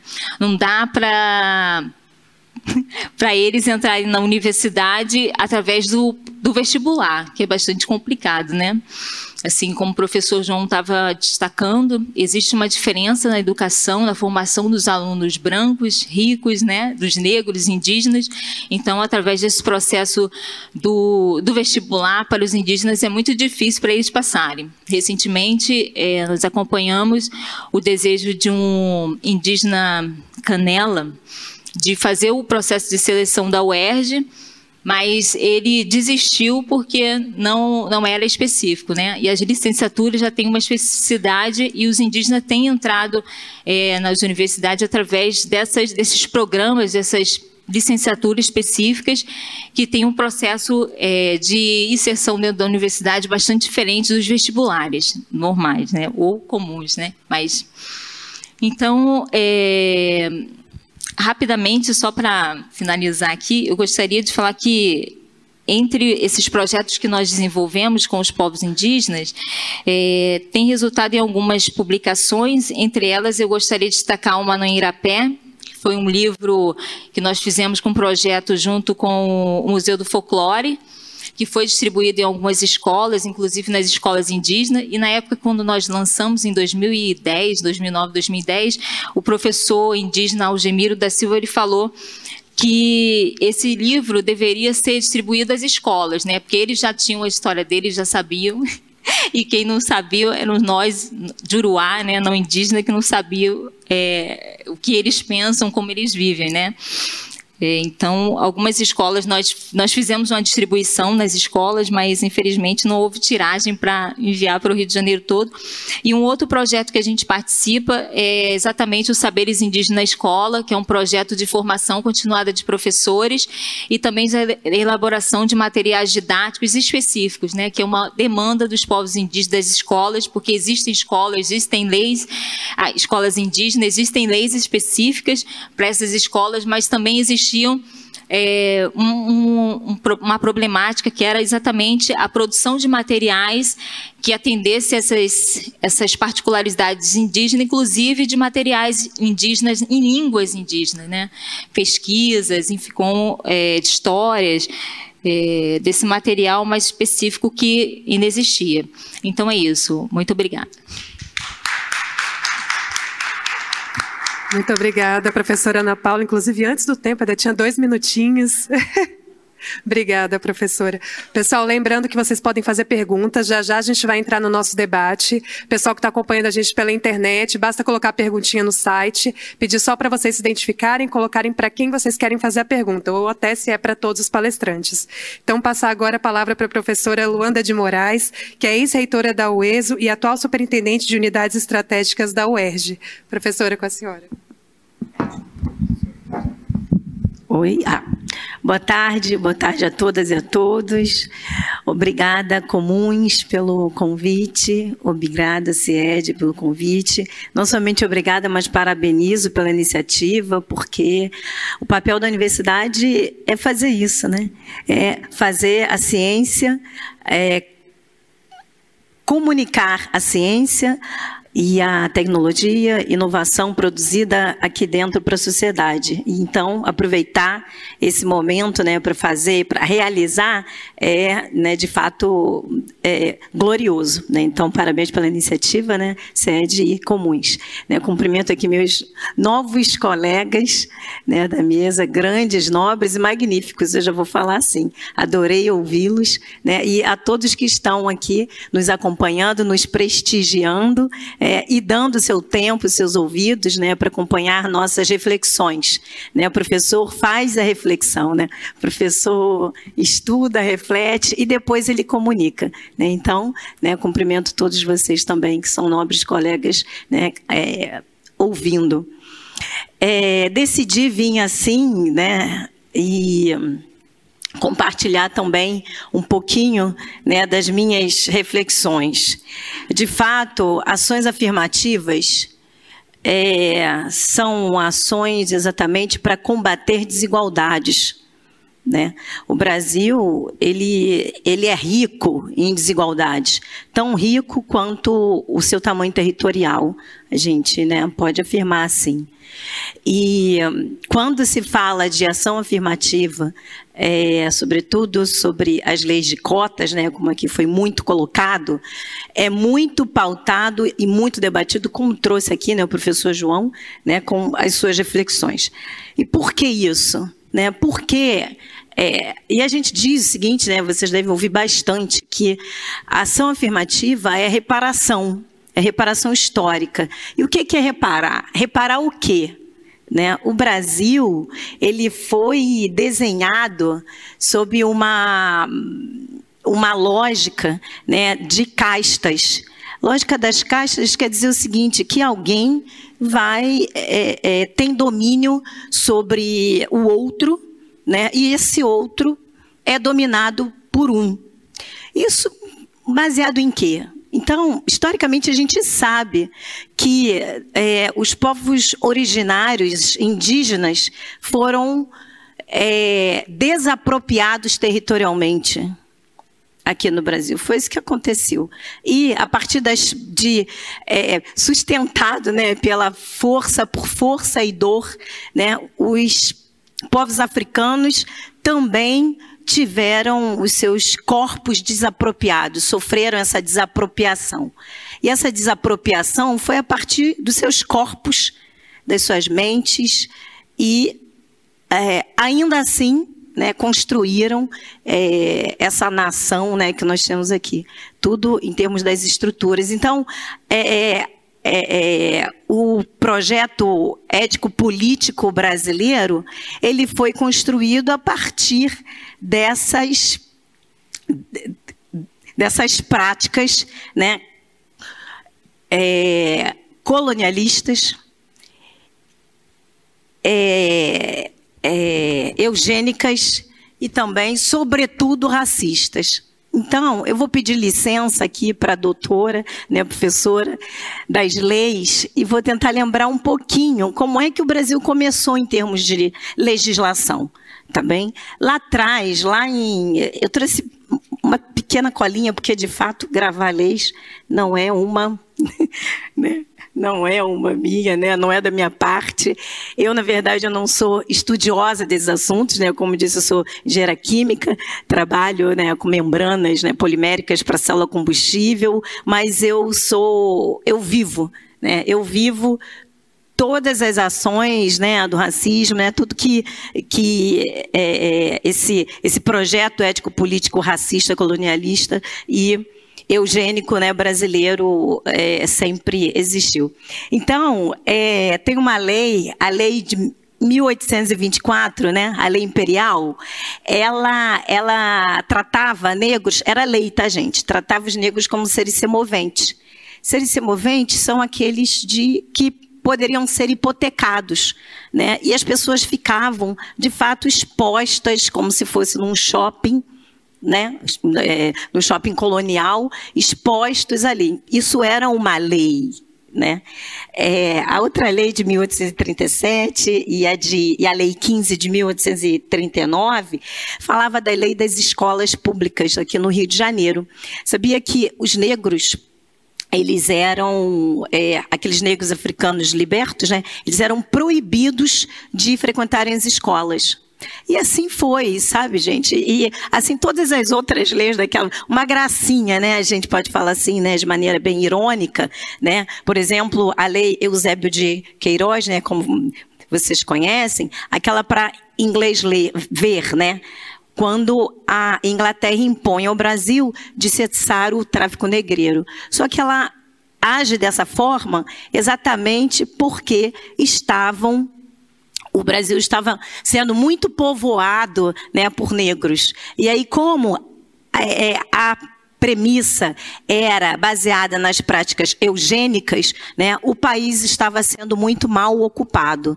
E aí, portanto, surgiu né, uma outra lei, né, a lei que, que fazia, que incentivava a imigração europeia né, para o Brasil. As pessoas, as famílias chegavam aqui e elas podiam, portanto, tinham é, é terras né, já chegavam com suas terras, já chegavam com sua fonte de trabalho e tinham dois anos para se casarem e aí ainda saía com título de nobreza. Então, assim, isso, as práticas eugênicas, né, que diz, né, que é, é, é que os povos europeus, né, o povo europeu poderia chegar dessa forma, enquanto os povos africanos, né, é, é, chegavam de maneira é, foram duramente escravizados, né? E, portanto, impedidos, né, de ter os seus trabalhos dignos, né, a sua dignidade, enfim. E também aquela lei, né, gente, das seis Marias, né, que assim, olha, é, é, impede que os negros possuíam terras. Negro não podia ter terra naquele aqui. Isso não é lá fora, não, tá? É aqui, né, para lembrar. Então, é, sob esse esse esse teto de chumbo que eu chamo assim, né, legal, né, das leis, isso era institucional, isso não era de corredor não. O país praticava assim tudo isso, tá? Sob tudo isso, o país foi reerguendo. E é por isso que hoje a gente chama né, de, de racismo estrutural, que é um termo que todos nós estamos ouvindo muito. Por quê? Porque ele foi estruturado, eu digo que está dentro das paredes, praticamente, né, as práticas racistas, colonialistas, e é por isso que a gente, muitas vezes, a gente não acha tão, tão sério, porque é muito é muito orgânico, né? A coisa é muito orgânica, está muito dentro, está muito naturalizada. E é naturalizada porque sempre foi. E aí a gente se acha questiona, né? Hoje questiona como, né?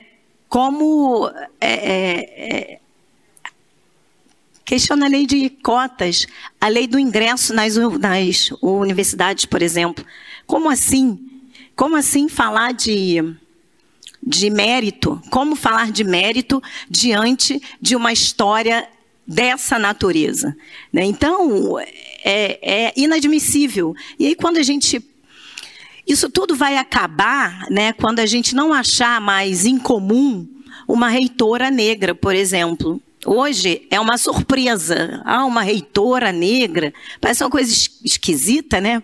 Como se não pudesse ser ter. E realmente, segundo as leis que estruturaram o nosso país, não pode ter. Então, a gente acha estranho, sim.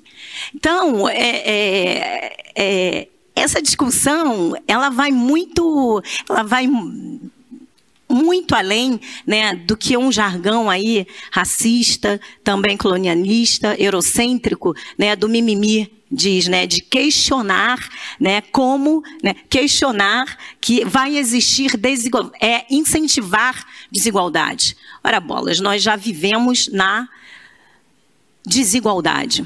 Então, quando eu digo que nós fomos estruturados, né? Somente, aí aqui na frente tem mais um pouco, tá? Isso tudo aqui, gente, está é, no site do Senado, tá bem? É muito fácil acessar.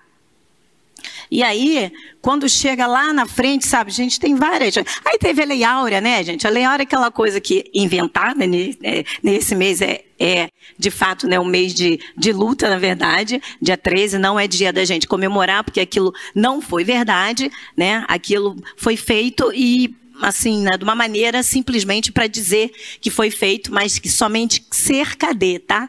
A informação pode ser até menos, 15% né, dos negros de fato foram libertos. E, e eles foram libertos né, de uma maneira muito desorganizada, sem nenhuma previsão, sem nenhum planejamento.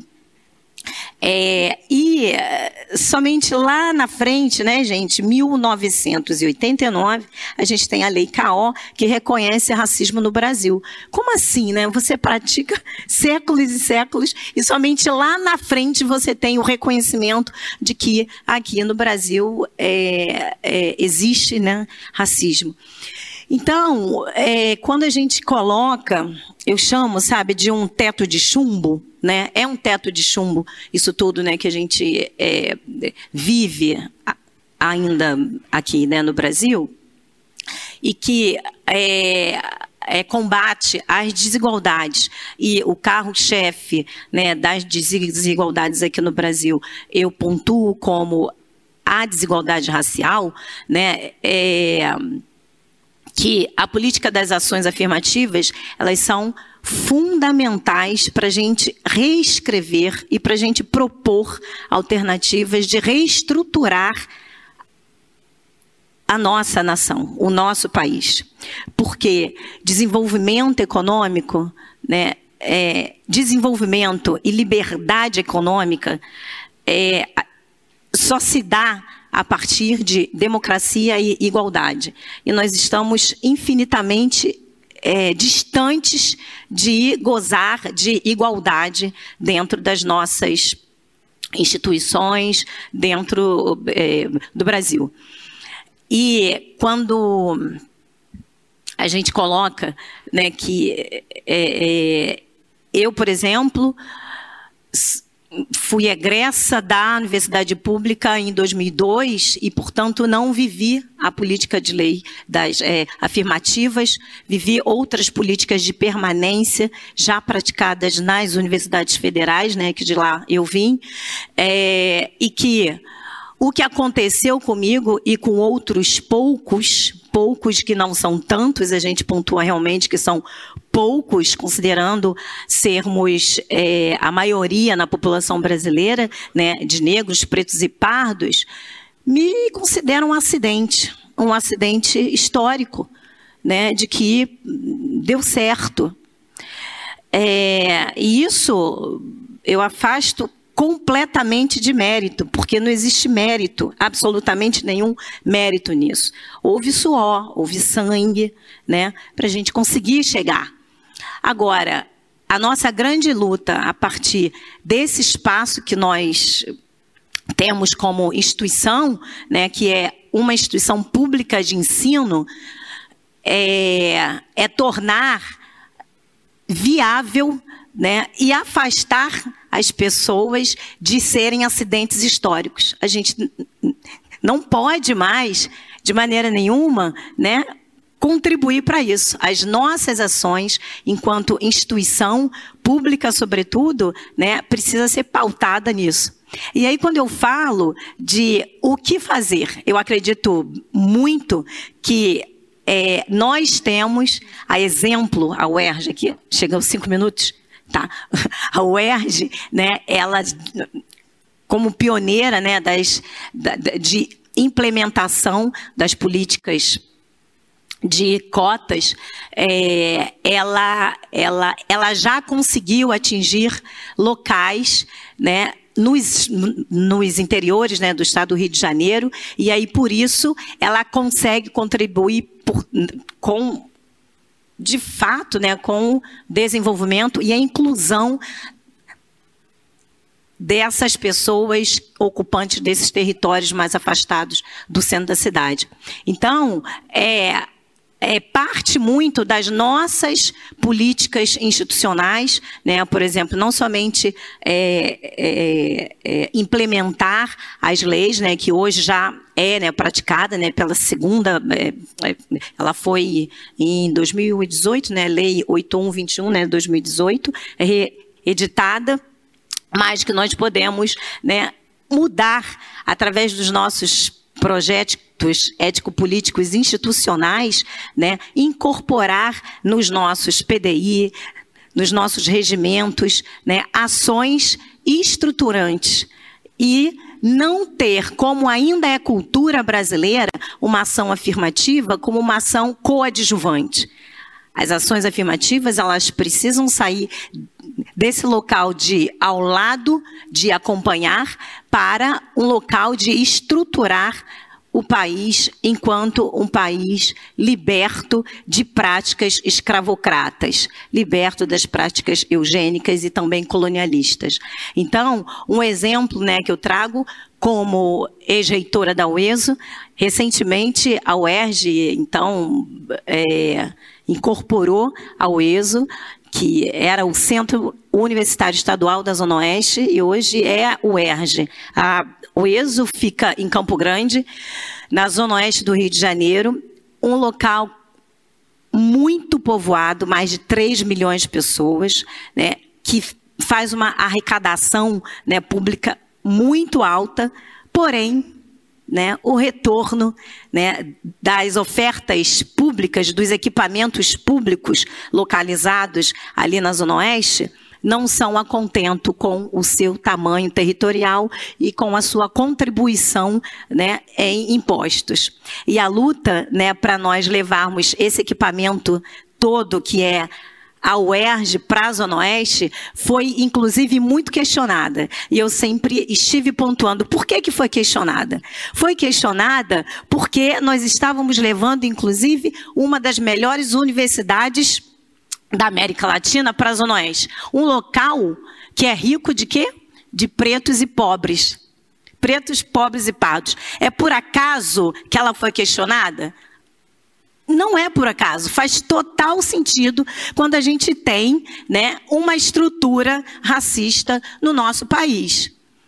Então, mas felizmente nós fomos vitoriosos. Ao longo de 17 anos, a UESO sangrou né, para tentar é, incluir né, aqueles cerca de quase 80% do nosso alunado é oriundo da Zona Oeste.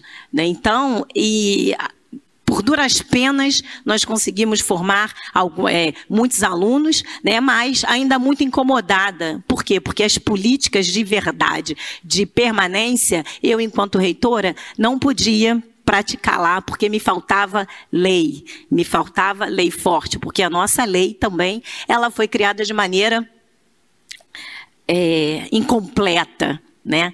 Aquela lei parecida com as nossas leis coloniais parecida com as nossas leis coloniais.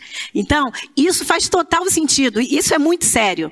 Então, hoje nós estamos. É, é, eu vou falar aqui também, né, para vocês. Na verdade, ao ISO, lá no seu início, existia a política de interiorização da UERJ, já fazia parte mas aquelas jogadas, né, aquelas sustentações né, ideológicas, novamente racistas, escravocratas, excludentes, não permitiram que a UESO já nascesse o ERJ. Então, é, é, e não diferente, né, felizmente hoje nós também temos, temos dados, né, estudos, de que toda interiorização né, que a UERJ já fez, né, é, São Gonçalo, Duque de Caxias, estão contribuindo para aquelas juventude né, daquele território construir é, ter novas histórias e não serem acidentes históricos, e sim né, é, é, protagonistas das suas histórias, né, protagonistas e terem oportunidade. Né? Então, eu vou deixar. Hum, chegou no final, né? Tá. Eu vou deixar então né, para as perguntas e é, isso né, que eu queria falar. Obrigada. Muito obrigada, professora Luanda.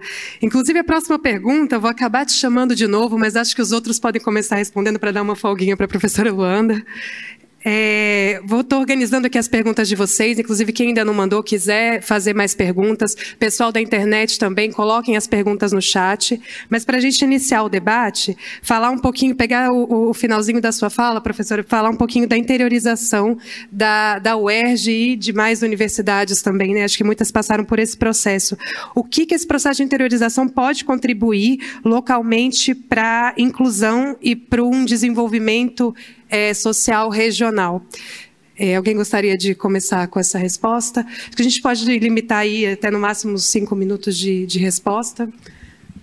É, eu penso que é fundamental. Não é porque o cidadão mora em outro local do estado do Rio de Janeiro que ele não tem direito a uma universidade pública, socialmente referenciada, laica.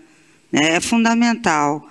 E a gente tem que entender que o fato de não ter uma universidade pública é, faz com que as universidades, as faculdades particulares, sejam a única opção desses locais, né? Então isso implica que essa população, é, que já é uma população empobrecida, tem que pagar pelo ensino superior, sendo que fez toda a sua educação básica na escola pública, né?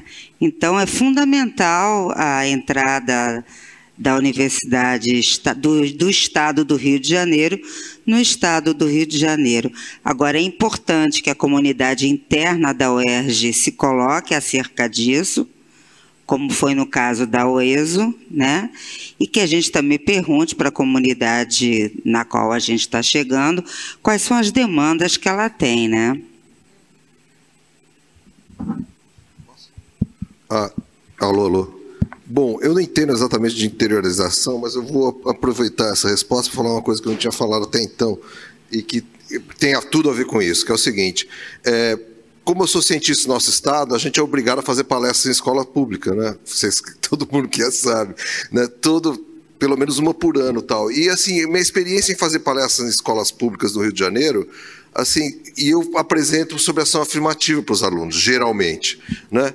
E é chocante ver a ignorância dos alunos que estão no ensino médio acerca das oportunidades que a ação afirmativa tem. Eu falo para eles, se moram no Rio de Janeiro, tem, olha, o ERJ, o FRJ, o Unirio, UF aqui do lado, todas elas com, com políticas de ação afirmativa, vocês podem prestar, é para gente de escola pública, é para brancos e negros de escola pública, inclusive, assim, todo mundo ali é, é, é potencial beneficiário a maioria deles ignora totalmente isso. Eu acho o seguinte: essa questão da interiorização da universidade é uma coisa que eu também assim, é impressionante isso. Tem a ver um, um, um pouco com o que a professora Luana estava falando.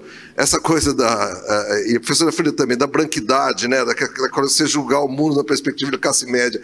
Eu, há muito tempo atrás, assim, falava: não, a escola é pública, as pessoas podem ir de qualquer lugar, mas não é verdade isso. As pessoas que moram no interior, sequer se imaginam dentro da universidade. Eu, tinha um, eu tenho, para você ter uma ideia, um amigo meu, que não é do interior, não, é da Penha. Ele, ele foi fazer mestrado com a gente no IESP, mas ele falava assim, ele falava assim para mim: eu nunca me imaginei na escola pública, achava que não era um lugar para mim.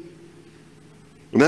Então, essa coisa de você, na verdade, levar a universidade até as pessoas, assim, tem que fazer um movimento duplo, levar a universidade até as pessoas e trazer as pessoas para a universidade. Eu acho que a UERJ, eu queria conclamar aqui os quadros administrativos da UERJ, deveria criar um programa de informação das escolas públicas sobre a política de ação afirmativa na UERJ, sobre a política de admissão na UERJ, porque assim, a ignorância é muito grande e muitas pessoas, muitos talentos são perdidos, né? para as pessoas se excluírem. Isso é, o processo de autoexclusão é uma coisa triste e que ocorre demais. Né? Era só isso. Só falar uma coisinha. É, não sei, tem. É, eu sempre coloco o seguinte: a universidade, e não é o mérito da universidade, o mau mérito né, da universidade brasileira, não, mas a concepção das, das universidades no mundo é que elas eram, são muito elitistas. É por isso. Mas é muito elitista. Então, as pessoas olham para ela assim, ó, não vou chegar nunca. Não vou chegar nunca ali. É impossível chegar ali. E o nosso papel é completamente outro. Então, é, eu, eu, vejo né, que as políticas de interiorização da universidade e desta universidade, e aí por isso do nome, o ERJ com o Rio de Janeiro, tem tudo a ver esse título, né, é para isso, é para dizer o seguinte: olha, isso aqui é um, é um patrimônio seu, e você pode usar isso daqui. Como é que a gente. Isso, o mérito vai ser da própria universidade quando a gente consegue comunicar desse jeito. Nós precisamos, né, aprender de verdade a comunicar, né, com todos, né, e fazer uma comunicação para todos. Obrigada. Alô. Bom, sobre essa questão da interioridade, fiquei pensando enquanto ouvi os colegas aqui, também a pergunta, por exemplo, se tivesse uma polo da UERJ na em Angra dos Reis, por exemplo, né, o Paraty, seria fundamental o desenvolvimento de pesquisa sobre os Guarani, sobre os quilombolas, sobre os caiçara, a difusão dessa informação, inclusive na discussão sobre o preconceito, né? Porque eu vou muito para Angra dos Reis por diversas razões, e uma delas é por causa da pesquisa com os Guarani, e eu ouço amigos, assim, colegas que eu sempre fico chocada ao ouvi-los, porque eles sempre dizem assim: "Ah, eu não gosto de ir em determinada linha né, de ônibus. Ah, porque tem muito indígena e eles fedem a fumaça. Então, isso é, é, muito, é muito chocante, né? Você, no século XXI, as pessoas se acharem melhores, né? Assim, superiores aos indígenas, porque eles Claro, eles estão com petenguá o tempo todo. Né? O fumo é muito importante para o Guarani, como para outros povos indígenas. Então, qual é o problema de cheirar fumaça? Né? O cheiro é totalmente cultural. E essa, essas noções né, do cheiro bom, ruim, né, do, do, isso é uma coisa construída. E é um, um problema muito sério, né, porque ninguém nasce racista, preconceituoso. Quando está todo mundo na maternidade, eles bebês, não vê, ai, não, vou ficar perto do indígena. Não existe isso, né? Então, é uma, acho que a interiorização poderia, da universidade, da UERJ, poderia contribuir muito com as pesquisas e o combate ao racismo, né? Eu convido, inclusive, vocês a verem o lindíssimo documentário Boairu, que foi é, produzido pela Fiocruz, que fala sobre os conhecimentos tradicionais do povo Guarani Kaiowá, no Mato Grosso do Sul, mas que também discute essa questão do preconceito, né, de como que é viver em um estado que é altamente racista e que mata lideranças, povos indígenas, né? Obrigada. Até emendando um pouco essa pergunta, o Egberto Gaspar de Moura, do CED, ele pergunta, né, para todos quem se vontade para responder. A transparência nos dados sobre ação afirmativa pode ajudar na defesa do programa, como foi o caso do resultado das avaliações de desempenho no curso. No caso do processo de levar a UERJ para todos os municípios, seria interessante sabermos a proporção de estudantes da ação afirmativa por população de cada município, assim como a sua empregabilidade e retorno ao município ao final da graduação. É viável conseguir esses dados? E é interessante ter esses dados? Olha, é, Gilberto, eu não sei, as polícias de ação afirmativa que eu conheço geralmente usam proporções populacionais de estados. Nunca vi nenhuma que fosse assim, descesse ao, ao nível do município. Eu acho que você assim está pedindo alguma coisa, a gente não tem nem da universidade, que é o motor da política que está aí faz 20 anos. Desculpa, assim, mas é, quanto mais de, de, de, programas específicos, assim, eu acho que. Agora, as, a, a história do GEM é a história de tentar obter dados sobre as políticas de ação afirmativa na universidade e não conseguir. Os levantamentos que a gente faz, para vocês terem uma ideia, são baseados nos dados das, das ofertas de vagas, porque as universidades são obrigadas a publicar manual do candidato, quantas vagas estão exatamente, os editais. A gente coleta de todas as universidades públicas brasileiras, quase 100, né, e faz os levantamentos anuais. É um trabalhão para fazer isso. Mas vejam bem, é um dado da oferta de vaga e não das matrículas efetivas que são feitas. Então a gente não sabe exatamente quantas dessas vagas que são reservadas de fato são preenchidas. Ainda que assim, eu já participei de um estudo faz dois anos atrás sobre os alunos das federais, um estudo bem legal feito pela Landifes e pelo Fonapras. Eu fui da equipe de análise dos dados.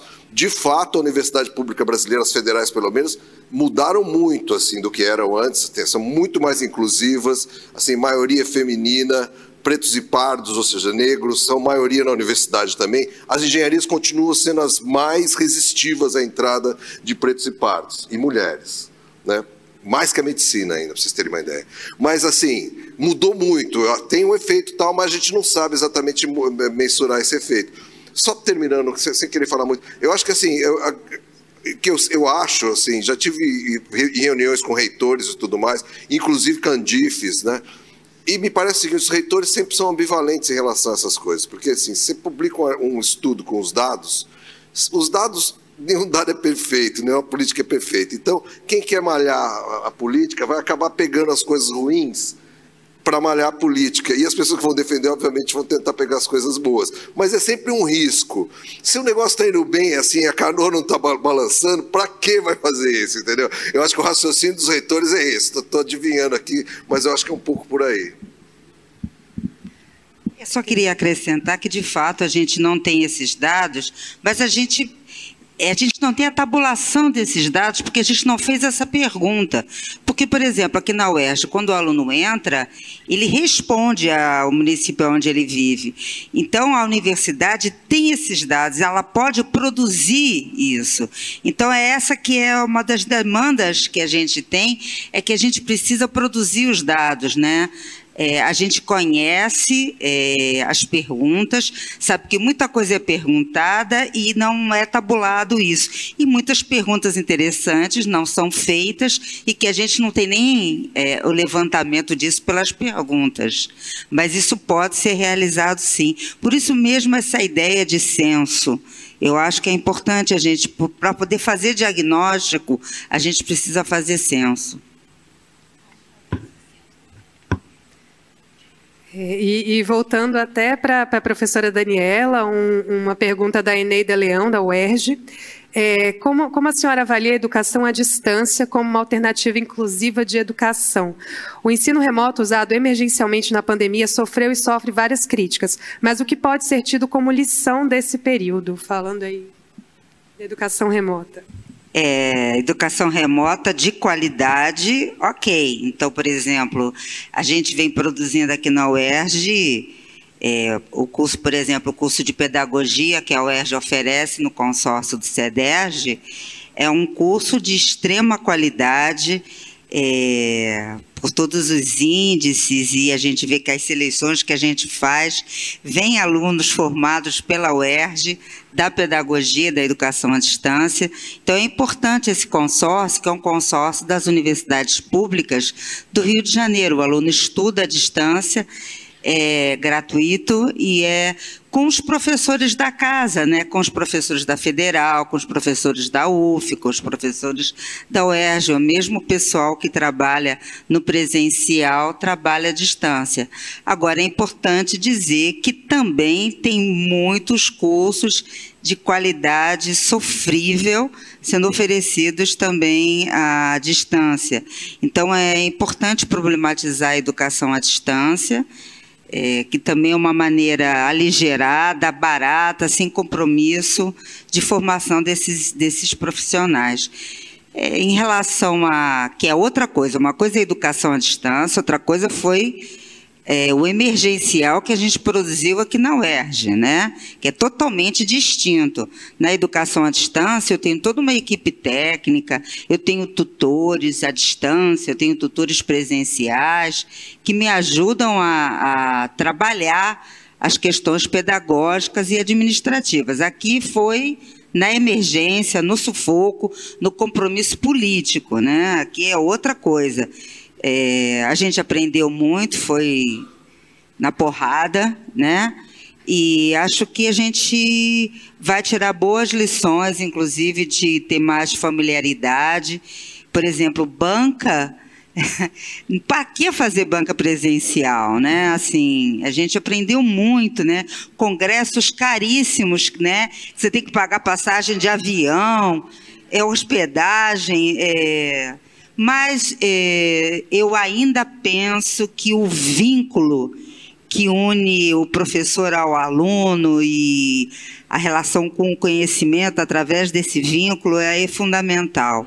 Né? Mas eu acho que a gente pode sim promover alguma coisa semipresencial, a lei permite, isso também é interessante. Agora, tudo tem que ser muito problematizado para ver qual é o interesse pedagógico que está por trás daquilo, né? A ideia não é fazer ficar mais barato e sem qualidade, né? A ideia é ser mais barato e mais inclusivo e mantendo os padrões que a gente é, já desenvolve aqui no presencial. Certo, porque às vezes a educação à distância acaba excluindo mais, né, do que incluindo, né? É só questão assim do acesso à banda larga, aos equipamentos necessários, é, a infraestrutura necessária para a pessoa participar plenamente desse processo. Né? É porque na educação à distância, quando o aluno vai fazer educação à distância, ele já tem ciência de que tudo vai se dar desse modo, totalmente distinto do que aconteceu com a gente nesses dois anos, né? Onde mesmo os professores é, foram tomados de surpresa, nem todos tem os saberes necessários, né, construídos ao longo da sua docência, para lidar com, com a educação virtual, né? Inclusive tem é, muita discussão porque são conceitos muito distintos, né? A Amanda Rios, aqui da UERJ, pergunta para a professora Ana Paula em que níveis você acredita que o desinteresse e desinformação da sociedade sobre assuntos de natureza indígena está atrelado ao fato da grande mídia se abster em divulgar mais notícias do assunto?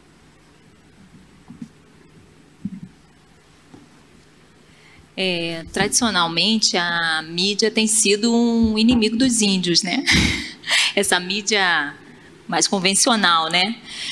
Mas a gente tem tido algumas aberturas aí, alguns programas, né? principal veículo de notícia aqui do, do Brasil, né? Ainda é um dos principais, assim, poderoso. Tem divulgado algumas manchetes falando sobre os problemas dos índios isolados, por exemplo, né? Que o Brasil é, um, é o país. Ih, caramba, acho que está dando um eco aqui, mas. o Brasil é um país que é, reúne o maior número de povos isolados do mundo, né? Então, é, a mídia tem contribuído muito para essa desinformação da população sobre os povos indígenas. Por exemplo, com relação aos conflitos de terras, que nós sempre nas reportagens nós verificamos que os índios não têm voz. Né? Sempre os fazendeiros, é sempre a polícia e os indígenas não têm voz. Né? Há é, nesses conflitos. Então, é, ainda acho que a, a, mídia ainda é um, um, problema na veiculação de informações é, sobre os povos indígenas. Tem mudado um pouco, porque tem as mídias independentes, tem, a, por exemplo, a mídia índia, né? Tem um, os próprios indígenas, assim como eles estão é, disputando aí conosco dentro das universidades, é, oportunidades para serem professores, ah, para estudar das universidades, e estão criando instituições para dar visibilidade para suas lutas, eles também estão criando é, rádios, né, como a Rádio Inhandê, que é uma rádio indígena totalmente na web, tem criado também televisões, sites para divulgar informações que eles mesmos estão produzindo sobre eles, que isso é muito importante, né? Nós, pesquisadores, estamos aqui dentro da universidade desenvolvendo pesquisas sobre período colonial, mostrando que os indígenas foram protagonistas das suas histórias, que lutaram, que resistiram, que se adequaram, que, que se apropriaram da retórica do, do não indígena para poder valer os seus direitos, mas hoje, agora, né, eles também estão criando, é, tem as redes sociais, a mídia como espaço de luta e divulgação é, do, dos seus pleitos, das suas, das suas problemáticas, das suas reivindicações. Então, acho que essas mídias independentes é, são muito mais importantes do que a mídia convencional, mas essa também é, tem se ligado, né? Desculpa a expressão um pouco uma gíria, né? De que os índios, é, eles têm que divulgar informações qualificadas, porque senão o pau vai cantar. É isso.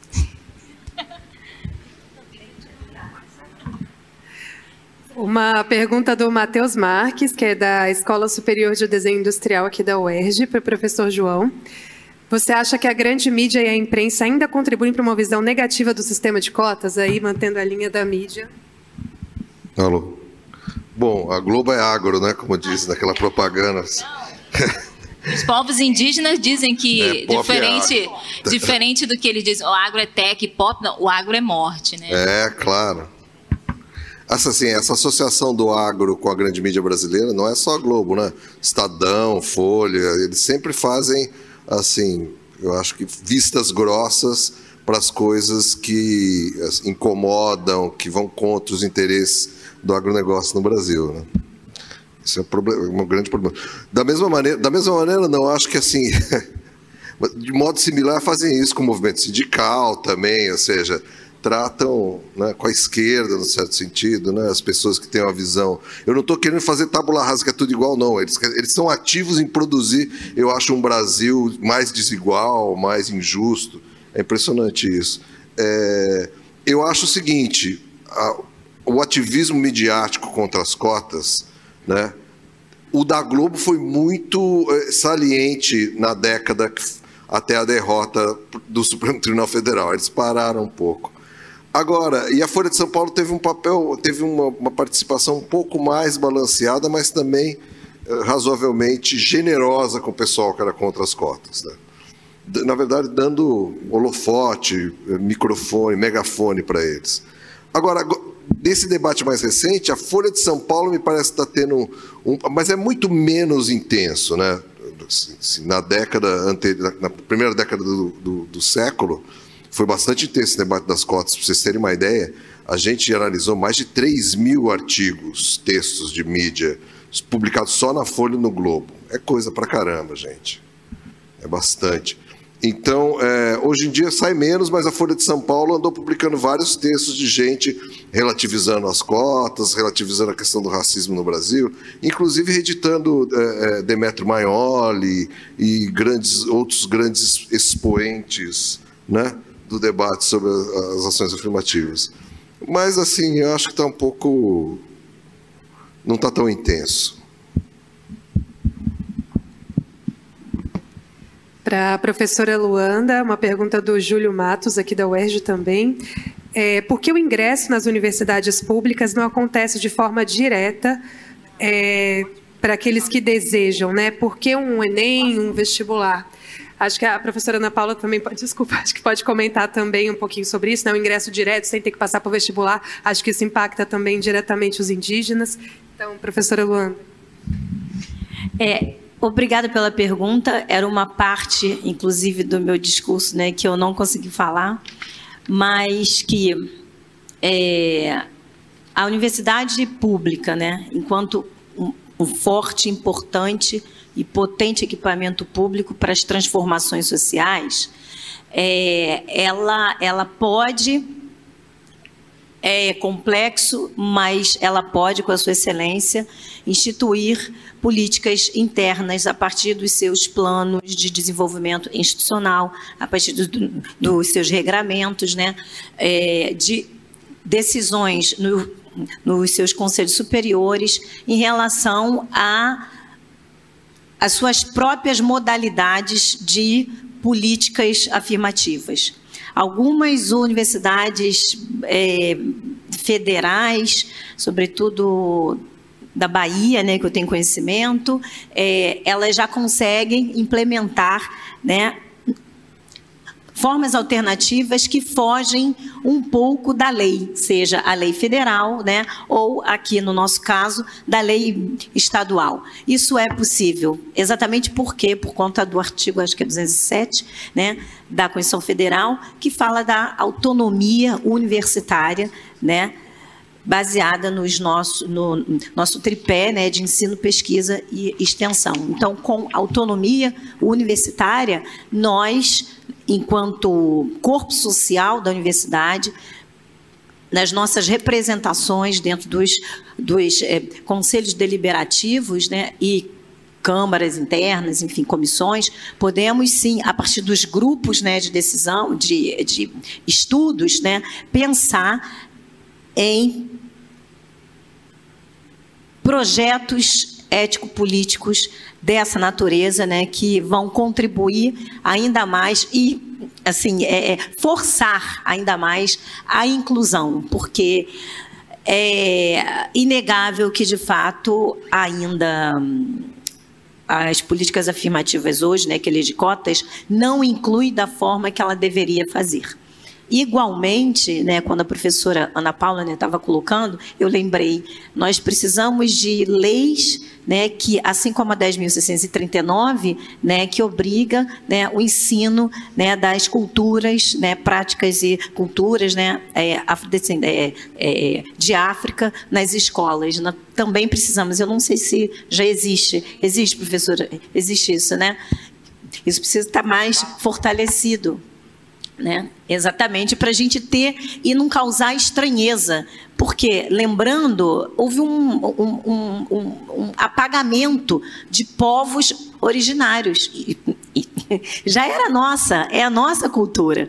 Mas uma outra cultura toma conta do território e vem apagando toda a cultura daqueles povos originários. E isso né, não pode acontecer. Mas voltando à pergunta, é, nós, enquanto né, novamente, corpo social, nós precisamos trabalhar para reforçar né, e garantir essa autonomia universitária de gestão dos nossos recursos, dos recursos. Está mais do que provado que a universidade né, tem competência para gerir seus próprios recursos. Então, se ela tem competência sim, ela tem também para é, é, é, é fazer né, proposições, implementar políticas alternativas, tanto para para o ingresso quanto para a permanência dos jovens negros, é, indígenas e é, periféricos, né, pobres, né, no geral. Então, porque nós estamos de fato, gente, nós não estamos numa situação cômoda. Não, a gente ainda não começou a fazer cócegas no sistema racista escravocrata brasileiro. Não começamos. Obviamente, a nossa universidade, as nossas universidades estão mais coloridas, estão mais diversas, sim. Mexer um pouquinho, mas estamos muito longe, porque já o relato do professor, quando chega na escola pública e as pessoas não conhecem, isso é um dado de que, gente, está muito longe. A gente ainda precisa fazer muito mais mas muito mais mesmo. E sim, precisamos sempre estar inquietos e pautando. O que fazer no pós-pandemia? Nós precisamos incluir mais pessoas, nós precisamos reforçar, trabalhar né, para o nosso orçamento aqui da universidade aumentar ainda mais, para a gente aumentar ainda mais as políticas afirmativas. Porque se naturalmente as pessoas entendem que não é, que é, não existe racismo, né, que não existe isso, precisa ter lei né, e que obriga né, e que afirma que é preciso corrigir, né, corrigir né, é, é, é práticas impróprias. Né.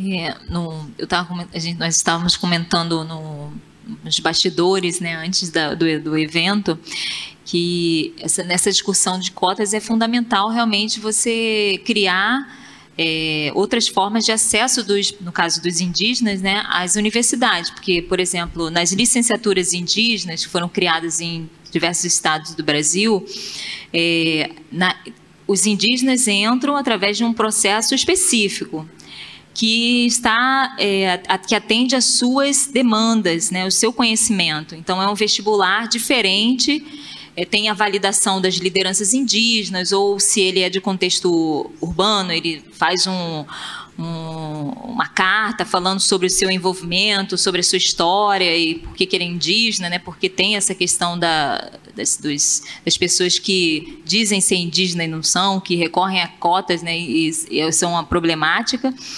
É, mas eu gostaria também, então, tem que ter formas de acessos específicos, porque pelo vestibular é muito difícil, né? É difícil para a gente. Nossa, quanto tempo ali estudando física orgânica, balanceamento de fórmula. Imagina, os índios nem não tem isso, gente. Não, não é nas escolas indígenas, né? Precisaria professor de química indígena para traduzir o balanceamento de fórmula para os indígenas, para eles tentar entender, né? Então, assim, é, é, uma dificuldade muito grande. Então, você tem que criar formas de acesso. Aí eu gostaria que pedir licença a vocês, por exemplo, recebi recentemente um, uma feliz notícia que a UNILA fez um processo de seleção indígena, onde entraram... É, sim, 114, disponibilizou 114 vagas, é, de, para indígenas, né? Então, nesse vestibular deles de 2022, entraram diversos indígenas das etnias Avaguarani, Aimara, Baniwa, não só do Brasil, mas do, da América do Sul. É, e a seleção foi realizada mediante a comprovação de pertencimento étnico e o ranqueamento pela média das notas do ensino médio.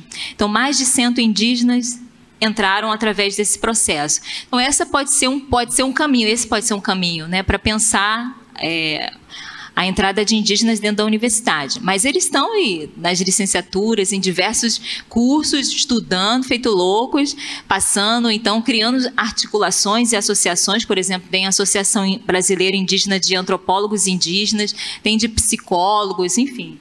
Então, eles estão em resistência e lutando pelas vagas dele. Agora, nós temos que fazer o um censo na UERJ.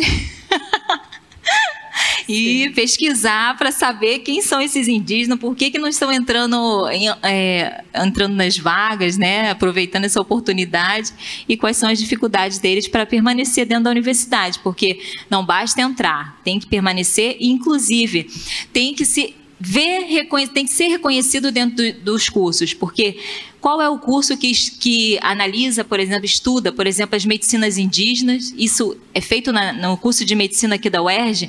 No curso de história, quais são as histórias indígenas, né, que são discutidas, debatidas dentro da, do, dos cursos? Então, tudo isso tem que ser discutido. Não é só, ah, vamos abrir, tem vaga, tem cota, oba, vamos lá. Mas como que eles vêm, como que eles vão permanecer na universidade e outra, em línguas indígenas, né, línguas, enfim, de outros povos, porque tem os refugiados também, então línguas africanas, é necessário o estudo das línguas africanas, né, e ter esse conhecimento desses povos dentro da universidade. O aluno tem que se conhecer, o indígena tem que se conhecer aqui dentro da universidade. Desculpa, porque. Obrigada, professora. Infelizmente, a gente já está se encaminhando para o final do nosso debate, já são 16 horas, mas a gente conseguiu uns minutinhos extras para a gente fazer uma rodada de considerações finais. E aí eu queria pedir para cada um de vocês, ao longo das falas vocês já foram recomendando aí várias coisas, né, livros, leituras. Se vocês quiserem fazer uma recomendação final, porque é um assunto que se estende bastante, né? Assim, uma leitura que vocês acham essencial, um filme, um site, enfim, o que vocês quiserem deixar aí para o pessoal. Acho que uns dois minutinhos de despedida para cada e a gente encerra o nosso debate. Obrigada aí por todas as perguntas, obrigada para quem participou. É, acho que a gente pode seguir a, a, mesma ordem das apresentações, começar aqui com a professora Daniela. É, hoje tem muito material, pessoal. Quando a gente começou há 20 anos atrás a estudar, é, tinha pouca coisa, mas hoje tem muito material, é, não só na internet, as revistas da área de educação, de psicologia, tem muitos artigos, muita gente estudando formas diferentes, é, abordagens diferentes. É, você tem muita coisa produzida em termos de mestrados e doutorados sobre as experiências é, das ações afirmativas. Tem muita produção, sim. É, tem o site do GEMA, né? é, também tem muito material. Agora, eu acho interessante, para quem quiser entender um pouco melhor, recorrer ao IPEA, né, os dados também produzidos pelo IBGE, porque vai dar a dimensão da desigualdade entre os grupos sociais.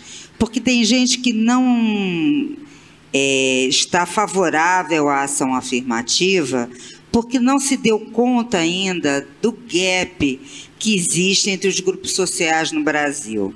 E isso você tem mais clareza quando você vê os macrodados. Né? Esses macrodados, eles são geração após geração. Então você vai se dando conta que essa desigualdade, ela estrutura a sociedade brasileira. Não é só uma desigualdade de classes, e não é porque ela seja pequena que eu estou dizendo só é que uma dessas pernas da desigualdade é a desigualdade racial. Então, as políticas universais, elas são poderosas, sim, mas elas não têm dado conta de fazer uma igualação de oportunidades entre os grupos sociais. Só as ações afirmativas, que são ações de natureza específica, conseguem aproximar a gente já tem essas ações há alguns anos, mas ainda está muito longe. Hoje, quando você vê os macrodados, você vê que agora os negros têm é, um nível educacional que os brancos tinham há mais de 20 anos. Então, é uma diferença, que no caso não é exatamente uma diferença, mas uma desigualdade muito grande entre, esses grupos. E a gente deve se questionar que tipo de sociedade a gente quer viver quer construir e quer deixar. Né? Eu acho que a universidade pública tem um papel muito grande, acho que a gente caminhou muito na universidade e a gente pode caminhar mais ainda, né, com esse compromisso político, epistêmico, que a gente nem conversou sobre essa questão epistêmica, né, que também é um outro nó da universidade, é, para avançar. Terminou, né? Professora. Muito obrigada. Professor João.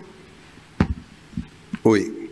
Bom, uh, fazendo propaganda um pouco, já que você puxou o gancho que lê, eu gostaria de fazer propaganda um livro que, publicado por mim, pelo Luiz Augusto Campos, Verônica Tosti Ana Carolina Ana Venturini, são pesquisadores do GEMA, que chama Ação Afirmativa, Conceito, História e Debates.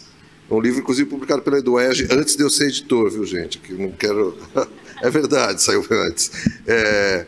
E eu acho que é um... É eu, é o livro brasileiro que eu acho que tem mais dados sobre a, a politização afirmativa. O site do GEMA tem um monte de coisa mesmo, muito material, vários levantamentos, inclusive dados sobre desigualdade racial. A gente tem também uma série sobre desigualdade racial no Brasil que analisa os dados uh, sociodemográficos. Uh, Agora, eu queria chamar a atenção assim, para a seguinte coisa. É, é, porque as pessoas, é muito comum as pessoas falarem assim, não, porque a cota social resolve o problema da, da desigualdade racial.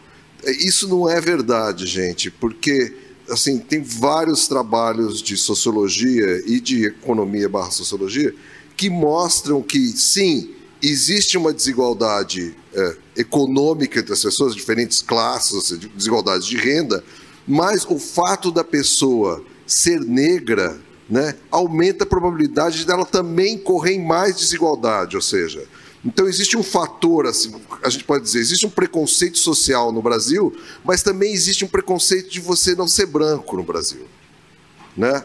Então, só fazendo uma comparação, um menino pobre branco vai sofrer, inclusive, preconceito social por ele ser pobre e, e, e provavelmente por não dominar vários elementos culturais de sociabilidade que fazem parte do que se espera nas esferas de maior status e renda, do, do né? Que tem maior poder, inclusive, da sociedade. O menino negro também vai sofrer daquilo, mas também vai sofrer discriminação racial. Né? E os dados mostram que as duas coisas se combinam no caso das pessoas que não são brancas no Brasil. Então, é, é justificável que a gente tenha, tenha, tenha políticas não só para pessoas de baixa renda, mas também para negros, como indígenas também, que sofrem também de preconceito racial. Né? É, então, isso eu acho que é uma, uma, uma questão importante se levar em, em consideração. É... Terminou o tempo. Ah, não, Desculpa. É isso, é isso. Obrigada, Obrigado. professor João. Professora Ana Paula. Bom, gostaria muito de agradecer a todas, todos, todas, né? Felicidade de estar aqui com vocês. A plateia permaneceu firme com a gente. Muito obrigada. É, além de, da indicação que eu já falei do Boerru, né, esse documentário, gostaria muito de informar que tem um site do ISA, Instituto Socioambiental, que é um portal que reúne documentos sobre terras indígenas, povos indígenas, quilombos, enfim, é muito bacana, tem um, é um projeto incrível. E gostaria de convidar todos vocês aqui para participar. Agora, fazer uma propaganda, né? de um projeto que nós vamos inaugurar no dia 18 de maio, que é um observatório da presença indígena no estado do Rio de Janeiro, o OPERJ, que nós fomos contemplados com o edital da, da FAPERJ, nós estamos retomando esse projeto. E como observatório, né, ele se constrói assim no movimento com os povos indígenas e com os nossos aliados numa grande rede, né? Então, convido todos a participarem do evento que a gente vai organizar. Depois a gente envia aí para o canal aí que nós vamos fazer esse lançamento. Obrigada. Obrigada, professora. Professora Luanda. Queria agradecer a todas, a todos, especial a Comuns, o CIED, pelo convite e a todos vocês né, que ficaram acompanhando a gente, acompanhando nossas reflexões. Como dica, é, a gente tem aí em cartaz Medida Provisória, é um filme importante para a gente assistir, mas tem que ir preparado, entrar nele é mais fácil, sair é mais difícil dele, mas é importante, né? É importante a gente passar por lá. E aqui também fazer uma, uma pequena divulgação, que aqui também vai ser transmitido Marighella, né? Eu acho que é na próxima semana. E também, né, é, seguindo a mesma, mesma linha. É, e aqui, né, eu agradeço a oportunidade de conhecê-las, né, conhecer né, também o professor João, e vejo que nós temos bastante coisa para fazer juntos. É, informo que eu fui incluída numa comissão anti, é, de, é, antirracista. Eu esqueci agora o nome da comissão de combate ao racismo, né? Na verdade, né? O professor antigo ex-reitor, né?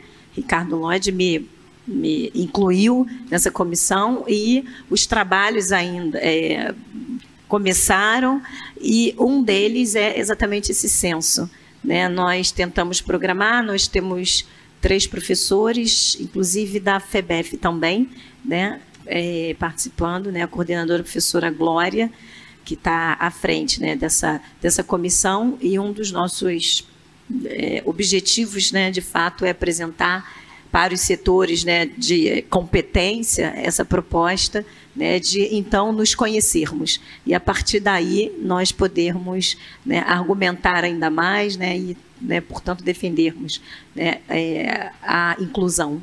Né, e é, deixa eu ver se eu esqueci alguma coisinha. É isso. Muito obrigada.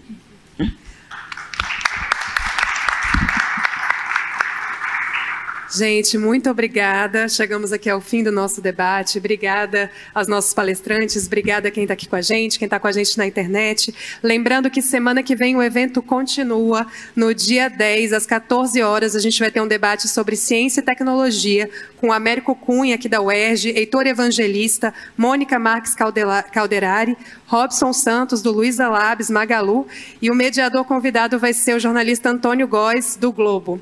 A programação completa está no rj.erg.br. E lembrando que quem fizer a inscrição tem direito aí ao certificado. E para quem está aqui com a gente, convidar vocês para uma confraternização de abertura que vai acontecer aqui no hall. Obrigada, gente.